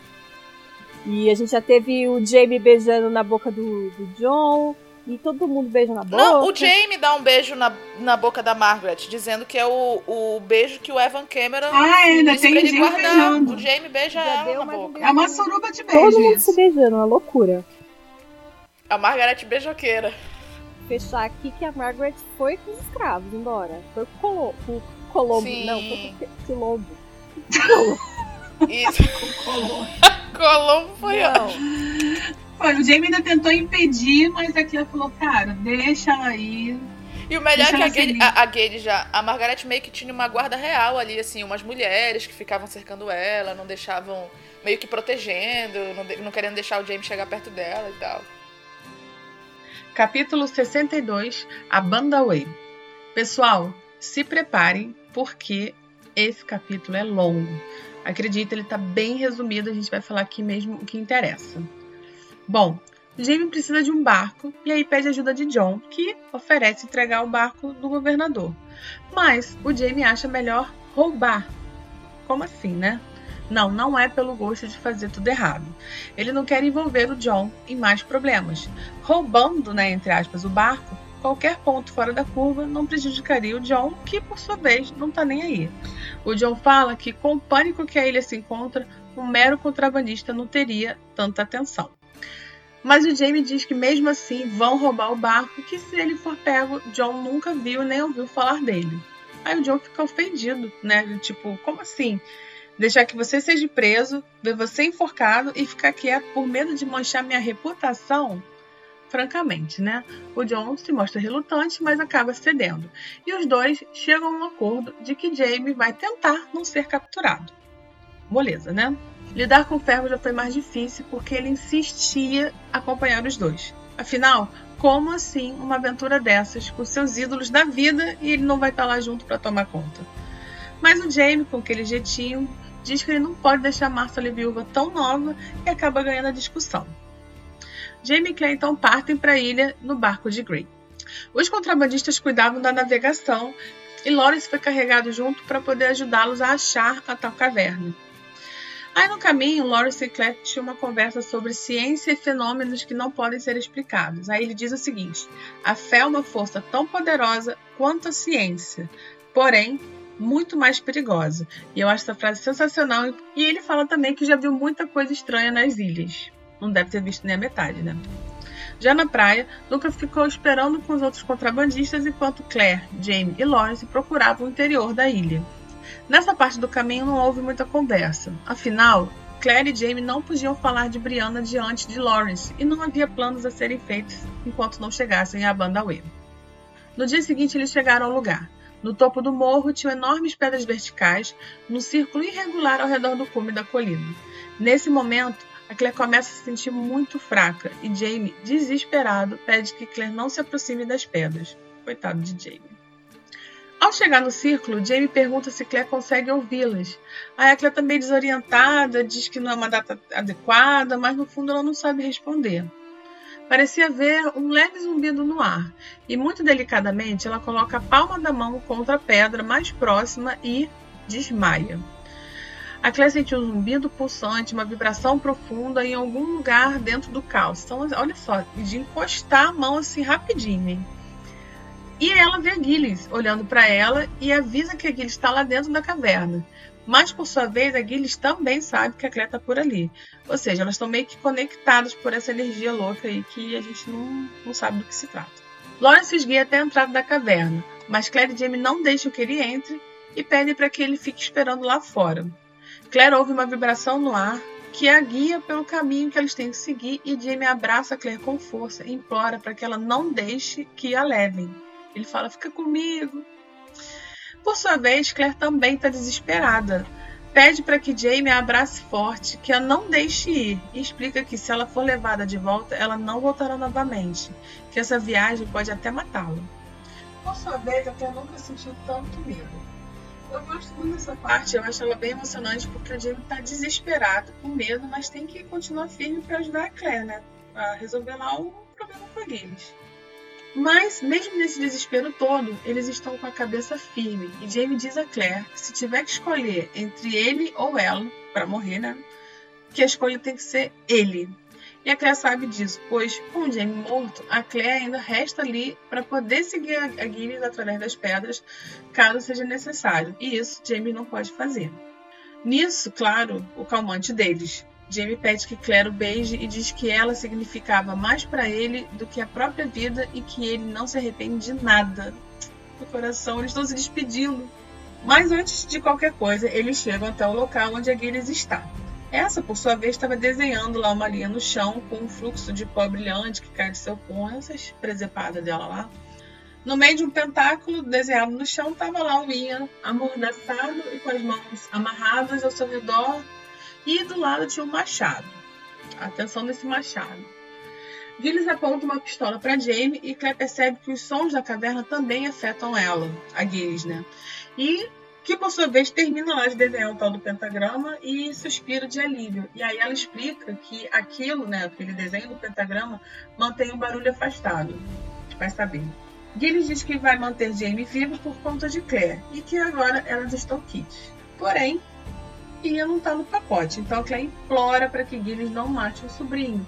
Mas ela diz que é destinada a fazer, aí lamenta também levar a garota, que é a Briana, mas que vai deixar para Claire um homem. Olha isso, prioridades, né? Aí aqui eles falam, Brianna, a última da linhagem Lombard. Aí nisso James se lança contra Gilles, que dispara a arma que estava na mão dela na cabeça do Jamie e o Jamie dá um solavão cá para trás. E deu um grito abafado e Claire sente um som subir da sua garganta e aí ela vê a Gilles com um olhar de espanto. A Claire pega o machado e não pensa em mais nada. E aí, gente, nesse momento é bem legal. Até tem um flashback de quando a Bri tinha uns dois anos e um carro bateu perto da, de onde a Bri estava sentada e que ela quase partiu para cima do motorista. Esse flashback é muito legal e serve para ilustrar que, na hora de defender sua filha, Claire virou outra pessoa. E ela não, não vê mais o que está na frente. Então, nesse momento, ela meio sai de dentro dela para poder defender a filha. E só tá tudo vermelho e tudo meio né? A Cleta não vê direito o que está acontecendo. Depois daquele cair, aí ela ouviu alguém falando atrás, assim, aí a Clé já tá voltando, era o Jamie, e ele se lançava sobre o Ia para poder soltar o, sobrinho, né? O vento toma conta da caverna e o Jamie grita e eles tinham que correr porque uma tempestade estava a caminho. O jovem estava apavorado e gritava que ela estava vindo. A Clé também estava apavorada, de medo, e gritava também. Aí nisso o Jamie foi, abraçou os dois e disse que era apenas o vento. Ai, Jamie. A tormenta foi breve, mas finalmente chegaram à entrada da caverna. O Lawrence, coitado, estava lá esperando e chocado ao ver o estado deles. Jamie cheio de sangue, Claire toda desorientada e o Ian, coitado. Imagina o estado do Ian nessa altura do campeonato, né? Aí o Ian, gente, é muito legal. Ele agradece o tio, mas ele manda o melhor comentário desse livro. Poxa, eu sabia que você viria, mas demorou, hein? Vocês imaginam isso, cara? Após acharem um abrigo, a Claire vai lá tirar a bala que estava no crânio do Jamie, porque, né? Nada como uma cirurgia para relaxar. Mas depois disso, ela tem uma crise de choro e dorme nos braços do seu amor. Ia conta então sua aventura e diz que não era muito ruim no navio, que eles tinham companhia dos outros rapazes e não eram sim maltratados. Claro que estavam todos apavorados, pois ninguém contava por que, que tinham sido capturados. Quando Bruja chegou em terra firme, eles foram atirados em uma nova prisão. De vez em quando um negro descia com a senhora Bernard, aí eles suplicavam e tal, mas ela apenas sorria, escolhia um e levava com ela. E esses garotos não costumavam voltar. Aí um dia chegou a vez do Ian. Ele conta que foi banhado, recebido por ela de camisola, de maneira amável, que ela lhe ofereceu uma bebida. Ele fez perguntas sobre a sua casa, sua família, perguntou se ele era virgem, e aí o Ian contou tudo. Ela ficou contrariadíssima ao saber que ele não era mais virgem, mas, mas se ele não servia para o que ela tinha em mente, talvez servisse para outras utilidades. E Ian então conta para Jamie que teve relações sexuais com ela. Olha isso, né? Mais, mais um caso pra gente conversar depois com as meninas. Bom, gente, passando isso, o plano de Jamie é não colocar os pés na Jamaica tão cedo. Então, manda uma mensagem para Fergus encontrá-lo em Euletera. Claire e Jamie falam sobre o chinês e Jamie diz que não tem raiva dele e que vai voltar no primeiro navio para casa, querendo ou não. E aí o capítulo termina, minha gente, depois desse vucu-vucu todo, com Jamie pedindo o casaco porque quer dormir com todas as crianças junto deles. No casaco estão os retratos das crianças. E é isso, gente. Não, esse capítulo já começa com essa bagunça entre o John e o Jamie, com o John oferecendo um barco oficial para um resgate estranho e o Jamie achando que a melhor opção é roubar o barco, né? Mas enfim. Cara, eu gosto já do começo do capítulo porque a gente vê o John pela perspectiva da Claire e a gente vê ela percebendo as emoções dele pelo marido dela. Eu acho isso muito engraçado, porque geralmente em livro, assim, quando você vê outra pessoa que gosta do seu marido, geralmente é um inimigo, ou sei lá, alguma coisa assim, né? A gente vê ali o conflito de sentimentos do, do John, quando o Jamie diz que vai sequestrar, ele preocupado com a vida do Jamie, papapá, eu acho interessante. E deixaram o Fergus fora, né, da brincadeira. Eu não perdoo. Quer dizer, eu perdoo um pouquinho, porque é pra não deixar a Massa ali viúva, então tudo bem. Mas Cara, eu acho que o Jamie tava certíssimo, por mais que o Fergus se sinta rejeitado, tava certíssimo, afinal ele quis casar, então acabou as aventuras. Pronto, acabou. A Márcia ele realmente é muito nova para ficar viúva. A menina tem 15 anos, cara. Tudo bem, o Fergus então, tem que cara, Pelo amor de Deus. Casa de novo. Não, mas o Fergus nunca deixa ela viúva, gente. Fergus é maravilhoso, imagina, ficar esperto daquele. Mas tudo bem. Mesmo assim. O tinha acabado de casar, tá deixa ele lá com a. Não, mas assim, ó, apesar da desculpa ser muito boa, é, eu acho incrível que nesse livro aqui, sempre quando é alguma coisa assim, eles conseguem convencer a pessoa a não ir. É o Duncan Hines que, tipo, eles convencem, convencem a ficar de fora. É o Fergus que eles convencem a ficar de fora. Sempre dá certo. É. Só a Claire que não, né? Mas a Claire tem um ótimo argumento, que ela é médica. Mas, gente, eu também. Não, e ela vai. Falar... Tipo assim, não é nem só que ela é médica, é porque mesmo falando não, que não, ela vai. Em falar nisso, em ir, não ir, e o John se, se corroendo de ciúme porque o Jamie levou a Claire. Porque a Claire, ele, ele não deixou a Claire lá na casa dele. É porque ele pede, né? Ele fala assim: não, deixa Isso, ela aqui, eu vou fala... ficar honrado, né? É, Protegê-la. Não, ela vai. Não, mas e também, porque não é só isso. É, é, claro, é tudo isso, né? Esse ciúme e tal, mas é porque, bem ou mal, a Claire é mulher e o John, apesar de saber que a Claire é a uhum, mulher do Jane, é uma mulher, então ele, ele estranha um pouco que a Claire tá indo nessa zona que é esse resgate que o Jamie tá indo. Que é uma uhum. mulher, como assim uma mulher? Só que eu acho que ele tem esse primeiro estranhamento, além de, óbvio, ciúme total dele, né? Se rói todo de ciúme. Gente, na parte que eles estão indo já em direção estão no barco indo em direção à ilha, né?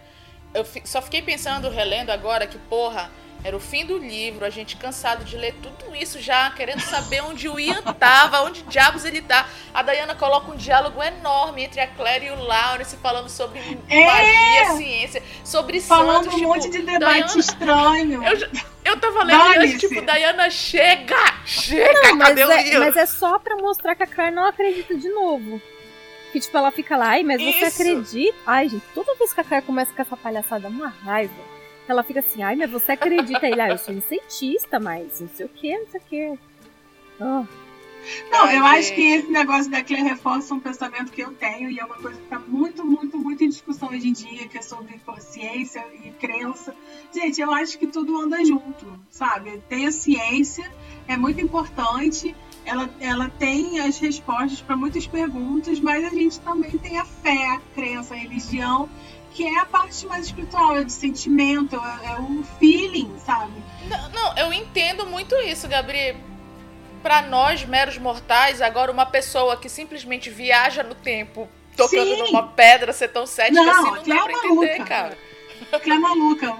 Claire vai e volta nas pedras, mas só acredita na ciência. O resto. Uhum. o lado médico fala mais Sim. alto. Ah, mas eu tenho algumas coisas legais que o Lawrence fala, tipo, na hora que ele fala de fé, que a fé é uma força tão poderosa quanto a ciência e muito mais perigosa. Exato. Tipo, eu acho muito interessante, cara. Não, esse ah, diálogo é bom sim. Ele, ele, é porque a gente já tá na curiosidade, mas assim. É, um, um diálogo, diálogo, bom, bem porque É isso que eu tava falando. É uma coisa que a gente tem que. É uma, reflexão para hoje em dia. Uma, acho que o principal é o seguinte: uma coisa não anula a outra. Você não, não precisa abdicar da sua fé por conta dos seus conhecimentos, assim como você não precisa abdicar dos seus conhecimentos por causa da sua fé. É elas andam juntas. Assim, você, sei lá, você tá com alguma doença muito grave, você pode uhum. rezar, você pode orar, você pode é. fazer o que você quiser. E isso não impede você tomar os remédios prescritos pelo médico. É uma, trabalham conjunto. São as duas coisas que andam juntas. É verdade. Uhum. Verdade, mal não faz. E chegando lá, eles conseguem. viu, de saco É, bom, calma, viu? Acabou com a discussão. Não, e chegando lá, eles de novo conseguem que o Duncan, tipo, meu, Duncan, que é o que tá acompanhando o Jamie ali, toda a empreitada, eles fazem o Duncan ficar esperando na praia. Tipo, não, fica aí, fica aí. Vai eu, a Claire e o Laura. Se der ruim, foge, não precisa esperar. Não, não, e assim, daqui a pouco também eles vão falar a mesma coisa pro Laura. Foge tipo, sozinho. espera aqui que vai eu e a Claire entrar dentro da caverna assustadora. Fica aqui. Não entra, fica aqui. Ai, gente, o melhor é que quando a Claire chega lá, ela tá sentindo uma vibração, é, não é meio um zumbido, aí o James chega para ela e fala assim: Sassenach, fica longe dessas pedras. Não dá 10 minutos, a Claire vai lá e mete a mão na porra da pedra e quase vira. não, essa parte é muito louca, porque a Claire tá passando mal com as pedras. E o James falando pra ela não encostar realmente, e a Claire. Claire, não encosta em nada. Igual fala com criança mesmo, você vai pra uma loja, mão pra trás criança daqui a pouco tá derrubando a loja inteirinha, é a Claire. Aí esse capítulo vou... é muito agoniante, gente, porque essa parte que eles estão entrando na caverna, eu, eu fiquei muito nervosa lendo, porque a Claire tá passando mal e toda hora ela, ela tá sendo atraída por alguma coisa, né? E eu falei, meu Deus do céu, imagina se depois desse fuzuê todo desse livro, desse negócio, ela voltar de pesquisar e ela vai engolida de volta pro século XX sem querer. Ai, eu tava Ai, Ai, Gabi, nem fala. Assim, na, eu achei interessante quando a Claire meio que sente, ela e a Gilles conseguem sentir que uma outra, que as duas estão no mesmo local, né? E, eu, e disso que você falou, de pensar que ela talvez voltasse, na hora que o Jamie, que ela, ela começa a conversar ali com o Jamie, e o Jamie fala que se tiver que, que se ele ou a Claire tiver que impedir a, Uhum. A, a Gilles tem que ser ele pra Claire, enfim, poder sim, ir atrás sim. dela. Aí a Claire pensa que eles nem falam sobre isso que se a Guile já tiver ido, ela vai ter que ir também, né? Ela vai uhum, ter que viajar uhum. pra ir atrás da Guile. Cara, quando eu li essa parte, eu fiquei, ah, não. Não, não, eles mas, já se separaram. Assim, nada de voltar. Eu, justamente, eu achei esse arranjo interessantíssimo, que, que eles falam isso, se alguém tiver que morrer tem que ser eu, porque eles estão pensando na Briana, porque a Briana está em primeiro lugar para eles. Foi por isso que ela voltou pro, pro futuro no, no, no, há 20 anos atrás. E depois de tanta coisa eles se reencontrarem, se ajeitarem, né? porque nesse momento eles já estão é, mais conectados, já falaram tudo que tem que falar, já brigaram, tem que brigar. E aí depois que arrumou a casa toda, imagina, ah, então, por causa da Briana eu vou ter que ir de novo, porque ele não tem como ir. É a única uhum. coisa que ele não tem como fazer de nenhum. Eu falei, é só falta, esse livro acabar desse jeito, a Clea vai voltar de novo depois desse trabalho todo. Uhum. Pro século XX, eu fiquei, ah, não, não, não, não, se for isso eu vou parar de ler esse livro. Não, aí isso é uma palhaçada. E ela ainda fala, tipo, eu vou e não vou voltar mais. Olha, não voltem. Eu vou e não volto. E eu acho muito legal que tem esse flashback aí da Claire Leoa, né? Tipo, que aí tem esse flashback do carro, porque a Claire, quando ela tá pra definir Nossa, quem ela ama, legal. ela se transforma mesmo. É muito legal. E, ela, e a Claire é bem assim, porque a Claire é muito elegante, ela é muito.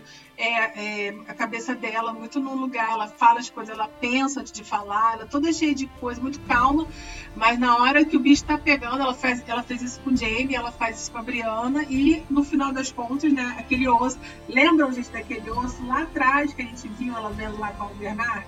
Pois é. No fim das contas, aquela caveira lá era da Gilles, que foi cortada por um machado cego que foi a, a Claire. Eu tenho que falar o quanto eu fiquei chocada pensando que o Jamie realmente tinha morrido na hora que a Gilles dá um tiro nele. É? Eu fiquei assim, o quê? Na hora que eu tava lendo, sabe? Olha, eu vou falar que eu só não achei que o Jamie morreu porque tinham outros cinco livros depois desse. Não podia ser a Claire e o vizinho da esquina.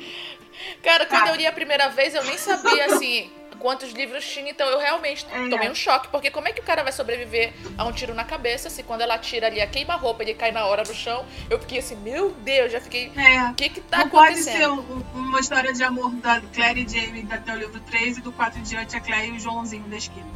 Não. Então, assim, eu sabia que era o Jamie ia viver de algum jeito ali, sei lá o que, que ia acontecer. Cara, eu trouxa ali com a amizade da Claire e da Gales, ainda pensei que as coisas podiam se resolver de alguma forma, sabe? Porque Você quando eles chegam ali, a, a Gales até fala assim pra. Não, porque a Gales até fala assim pra, pro Jamie. Raposa, fica parado aí, eu só, não vou, eu só não te dou um tiro aqui agora, porque a Claire gosta de você, sabe? Ela fala isso pra ele, que ela, ela tinha duas pistolas, ela não dá logo um tiro nele porque a Claire gosta dele. Aí eu fiquei, ai, vamos tentar resolver, gente, vamos conversar. Não, e nesse furdunço todo, né, a gente não, não tá falando muito, mas assim, acharam o Ian, né? O Ian tá ali. Isso mesmo, coitadinho do. Ian.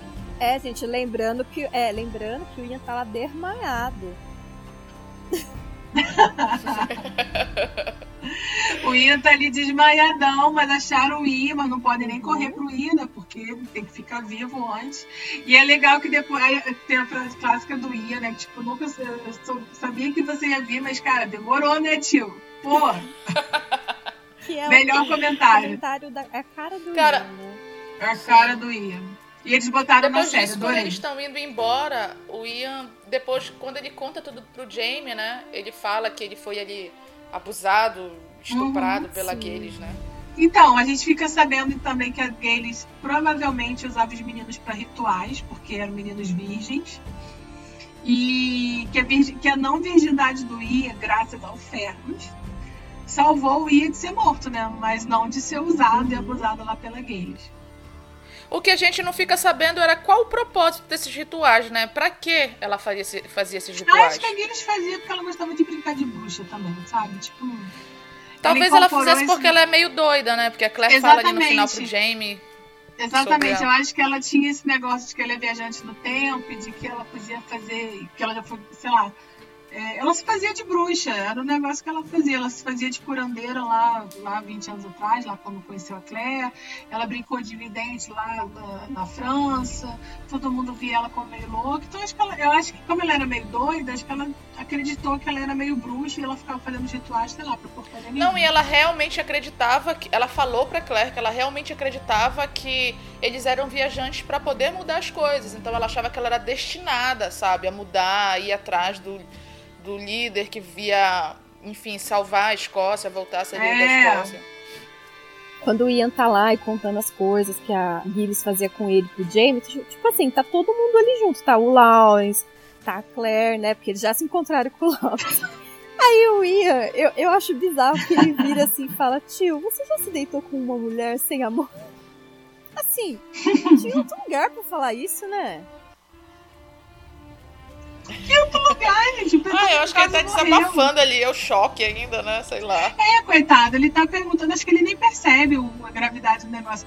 Ah, não, o mais engraçado é ele contando pro Jamie o que aconteceu. Ele fala: Tio, ela tirou minha roupa. E eu juro por Deus, é verdade. Mas ela, tipo, botou a boca dela no meu pau, sabe? Ele, tipo, pra ele é uma coisa tão de outro mundo, de ele é tão novinho, Aham, que ele acha que o Jamie não vai acreditar nele. Tadinho. Não, e sabe uma coisa que eu lembrei que aí, antes disso tudo aí, é quando o Jamie tá trazendo, porque no final das contas a Gales morre e fica aquele furdunço, e o zumbido tá aumentando, a Claire tá ficando meio doida e o Jamie tá com um tiro na cabeça. E aí ele tá Claire, trazendo. Tem uma hora que ele tá trazendo o, o, o Ian e a Claire de volta da caverna, né? E, e a, a Claire começa a gritar muito e o Nossa, Ian a parte começa a gritar muito. Aí o Jamie pega os dois, abraça e fala: Para, gente! E, e fala: Eu tô aqui e abraça. Gente, essa parte é muito legal, porque a Claire É, tá muito bom. desesperada e o Ian tá muito assustado e o, e o Jamie não pode, porque senão vai ser três assustado. É porque é o vento dentro da caverna e eles começam a achar que é a Gilles, né? Principalmente o Ian, o Ian Uhum. fica desesperado. É legal essa Uhum. parte mesmo.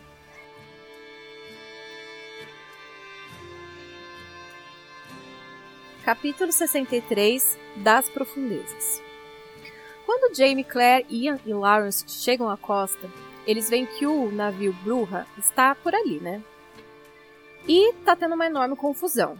O navio está cercado por escravos, tem escravos correndo para cima e para baixo, alguns correndo para cima na praia, gritando, outros correndo para se refugiar na selva, alguns poucos permanecendo por ali para ajudar os últimos a deixarem o navio, ou seja, né, tá o caos.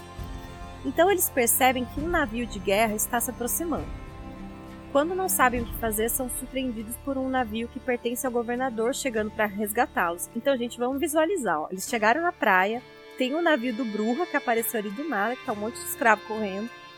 Atrás desse navio do Bruja tá chegando um outro navio, que é da Marinha, e do nada chega um outro navio do governador para resgatá-lo. Três navios na praia.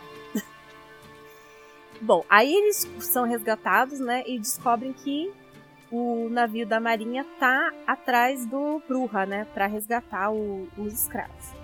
E o navio que tá chegando da marinha é o navio do capitão Leonard, né, o Porpoise. Pois muito que bem. Eles conseguem entrar né, no navio do governador e quando eles se dão conta, eles veem que o Porpoise muda de tática e começa a pegar o navio deles como objetivo. Então eles largam o Bruja e começam a persegui-los. Os canhões disparam, mas não conseguem atingi-los. Mas o Bruja acaba sendo despedaçado e eles veem vários corpos e pedaços dos corpos dos escravos voando pelos ares. Olha só. Depois disso, eles ainda estão tentando fugir, mas eles nem conseguem falar direito dos horrores que eles viram, né? E passam-se dias deles fugindo né, do Porpoise. Eles estão tentando manter a dianteira, mas ainda conseguem ver o Porpoise ao fundo. Eles se sentem cada vez mais acuados, mas não tem escolha a não ser seguir em frente, né? E, de repente, né, quando tá tudo ruim, mas pode piorar, e uma tempestade começa a se formar. E o navio do Porpoise continua tentando atirar neles, mas já não consegue por causa da tempestade. Quando eles conseguem recobrar, dá mais uma pancada de água. O Jamie agarra o braço da Claire e aponta para trás. Eles veem que o mastro da proa do Porpoise estava estranhamente torto, a ponta inclinada para um dos lados, e de repente o navio começou a afundar. Eles ali veem com horror, né, os homens afogados, inclusive veem o corpo do Thomas Leonard, né, que morreu. Então, eles estão ali à deriva quando vem uma grande onda sobre eles e a Claire é arremessada de um lado, o Jamie do outro e o restante também. Eles conseguem voltar e passam dias nessa agonia, cinco longos dias, até que finalmente eles conseguem ver terra à vista, mas não fazem ideia de onde estão. Mas acabam ficando animados, né? Porque ali eles estão vendo terra à vista, então eles acham que agora todo o problema acabou. Quando a Claire vai apontar alguma coisa para o Jamie, ela nem consegue terminar a frase quando se vê na água.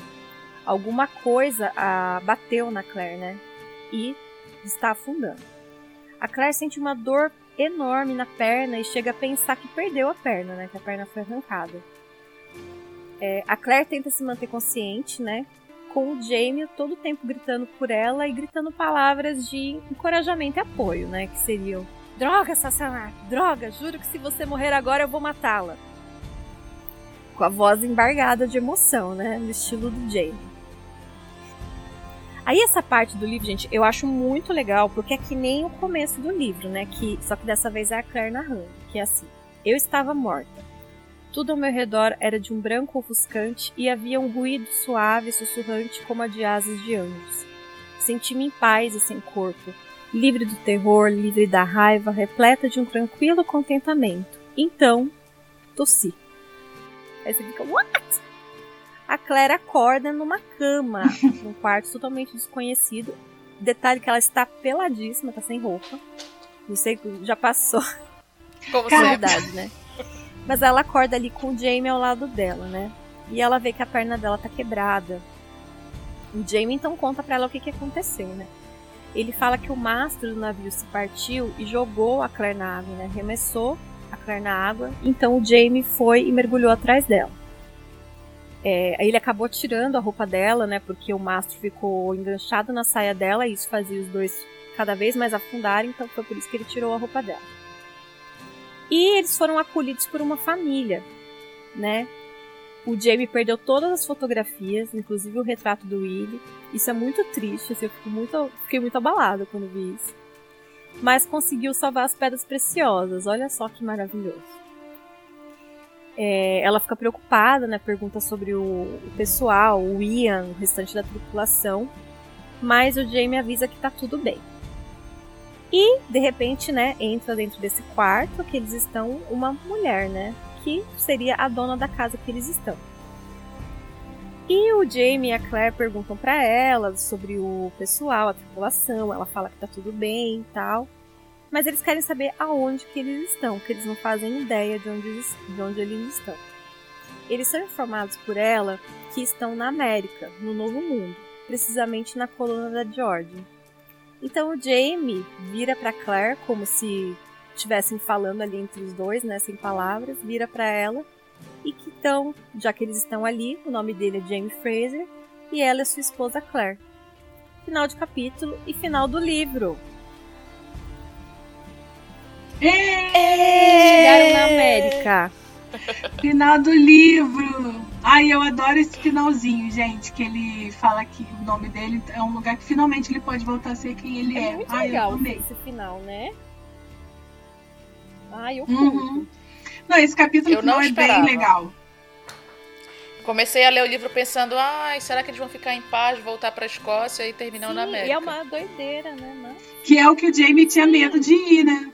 É o que o Jamie não queria. Ele não queria ir de jeito nenhum pra América. Gente, eu acho tão legal. Eu lembro que quando eu li essa parte, assim, eu fiquei super empolgada. Ai, eu lembro, eu lembro de começar a ler esse capítulo e eu pensei assim, nossa, finalmente encontraram o Ian, isso aí, vão ter um pouco de paz. Aí o próximo capítulo já começa com eles sendo perseguidos. Aí quando eles estão sendo perseguidos, de repente uma tempestade. Eu, sério, Diana, depois da tempestade eles estão no meio do furacão. A tempestade dura cinco dias. Eu falei, amada, pra que isso? Gente, é sério, eu fiquei assim, Não, cara, não esse começo de acontecer. capítulo é essa perseguição de navio. E eu lia esse capítulo imaginando, assim, na minha cabeça tinha aquelas perseguições policiais Ai, eu que o pessoal também. fica filmando, sabe? É, Aham. Na televisão. Então eu li isso com aquilo na cabeça que era igualzinho, que era um navio perseguindo o outro. Sabe, dias de perseguição, olha que coisa mais bizarra, cara. Que, e um dos Eles navios do Capitão a Leonard. O que, que esse navio tá canhão. fazendo aí? O Bruja tava É o no meio. Bruva o que tava no Bruja meio e isso, o Porpoise Capitão aparece Leonard. depois, aí de repente o Porpoise começa a seguir eles. E eles chegam a ver até o corpo do Thomas Leonard na água, mano. É, Nossa, ele esse é chato né? do Thomas Leonard. Que cara inconveniente, meu Deus do céu. Ai, coitado, ele acabou de ser afogado. Ah, porra, vive atrás do, do, da, do Jamie da Claire, sempre empatando alguma coisa, os planos dele, É. meu Deus do céu. Aí eu sei que no final o Bruja, que é o navio desde o começo toda essa história numa. explodiu. Explodiu os escravos todos juntos também. Eu achei muito triste, mas assim, imagino que ele- os escravos estavam fugindo, não tinha muito pra onde ir, como sobreviver, né? Eles estavam meio sem rumo. Cara, tudo errado. Mas, o, claro que o, o- o navio dos imortais estava ali, firme e forte até onde deu. Mas assim, aí essa- essa- eu lembro que essa cena assim da, da Claire afogada me deu uma agonia e achei essa cena ficou Nossa, tão ficou linda na série. Eu linda. amei, eu amei do jeito que fizeram. Ficou linda. mesmo. É, na fotografia, na edição, e no, no que eles fizeram, sabe? Achei muito linda. E é muito legal que, que você vê essa parte da Claire falando, né? Ah, porque era tudo branco, que era tudo lindo, que era tudo isso, que era tudo aquilo, e daqui a pouco eu tossi. Cara, quando ela fala isso é muito bom, porque você, na verdade, vê que a Claire, ela tava inconsciente, ela tava, sei lá, quase morrendo. E ela acordou, né? Eu tive que segurar o riso na hora que a Ana falou o Jamie falando palavras de encorajamento. Droga, assassino! Porque é bem assim, cara. Ele tá ali fazendo de tudo pra mulher ficar viva. Porra, tudo que ele passou, você não pode morrer agora. Sério, não vai morrer agora. Muito Ai, bom. gente. E aí teve, ele perde as fotografias. Ai, eu fiquei Nossa, eu tão também, chateada quando, eu- quando eu vi isso, cara, sabe? Eu achei, eu achei, tipo, a maior injustiça do livro. E Eu até pensei hoje assim, eu quero que a perdeu as Gabriela. fotografias, mas salvou o que importa, né, Jamie? Aí lembra que queria as dizer, gente, que todo o capítulo que a Clé tá pelada ou rasgada, que nem a Ana, cara. Sinceramente. Não é combinado. Sempre, sempre. Clé tá sem roupa e a Ana tá lendo o capítulo. Ai, É E bom. Mirella Impressionante. tá chegando num lugar novo sem roupa, né? Não sei como que ela não entrou na mansão rosa sem roupa também, porque. É sempre um lugar novo de gente desconhecida, porque na mansão rosa no final ela conhecia a dona, mas assim, se ela não conhecesse, ela ia estar sem roupa. Ai, a Claire gosta muito de ficar à vontade, gente. Gente, esse foi o livro, o final do livro O Resgate no Mar, a parte 10. Espero que vocês tenham gostado. Nossa, nem É. acredito. Desculpa, a gente pede desculpa pelo super atraso. Né? A gente publicou o primeiro, vou até ver aqui. Nem lembro quando foi publicado primeiro. Gente, a primeira parte do livro Resgate no Mar, o livro que ia ser o mais rápido, ele foi publicado no dia 15 de outubro de 2018. Meu Deus. Ó, Mas ele sempre foi atrasado, tá? Porque eu tô vendo aqui que a parte 2 foi só no dia 26 de julho de 2019. gente, não- a gente não teve o menor, o menor critério com esse livro. Então, assim, desculpa pra todo mundo que a gente atrasou, mas ó, tá aqui o livro 3, entregue. Muito obrigada a todo mundo que ouviu a e gente. muito obrigada quem teve Verdade. paciência pra acompanhar, gente. Muito obrigada mesmo quem persistiu, Em não nossa desistiu. defesa, não desistiu da gente. Em nossa defesa, a gente já está se reorganizando para que o livro 4 não seja tão. Tão demorado. Não, vai demorar vai dois demorar anos. dois anos, gente. Não, um ano e meio no máximo. Não, a gente está se reorganizando para fazer uma forma que não fique tão espaçado o livro 4. É tipo, aguardem, olha, Ana, aguardem. A gente vai fazer o livro 4, Ana não engravida.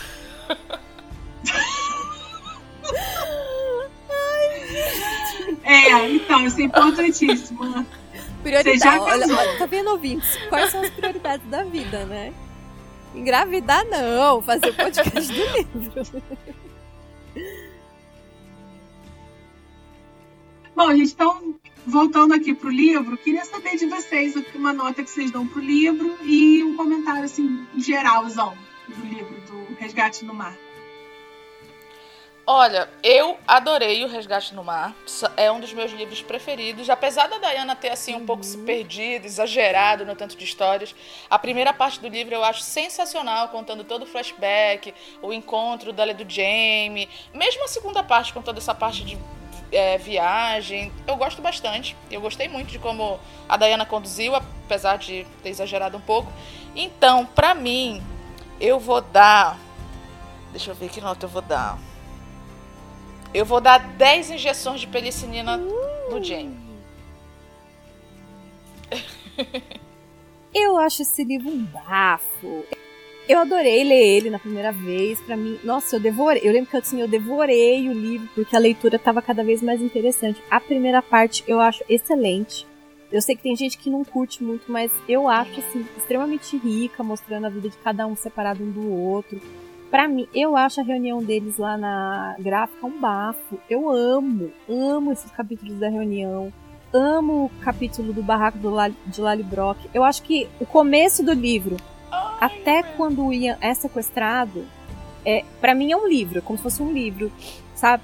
E depois que eles vão para um navio, é como se fosse outro livro na minha cabeça.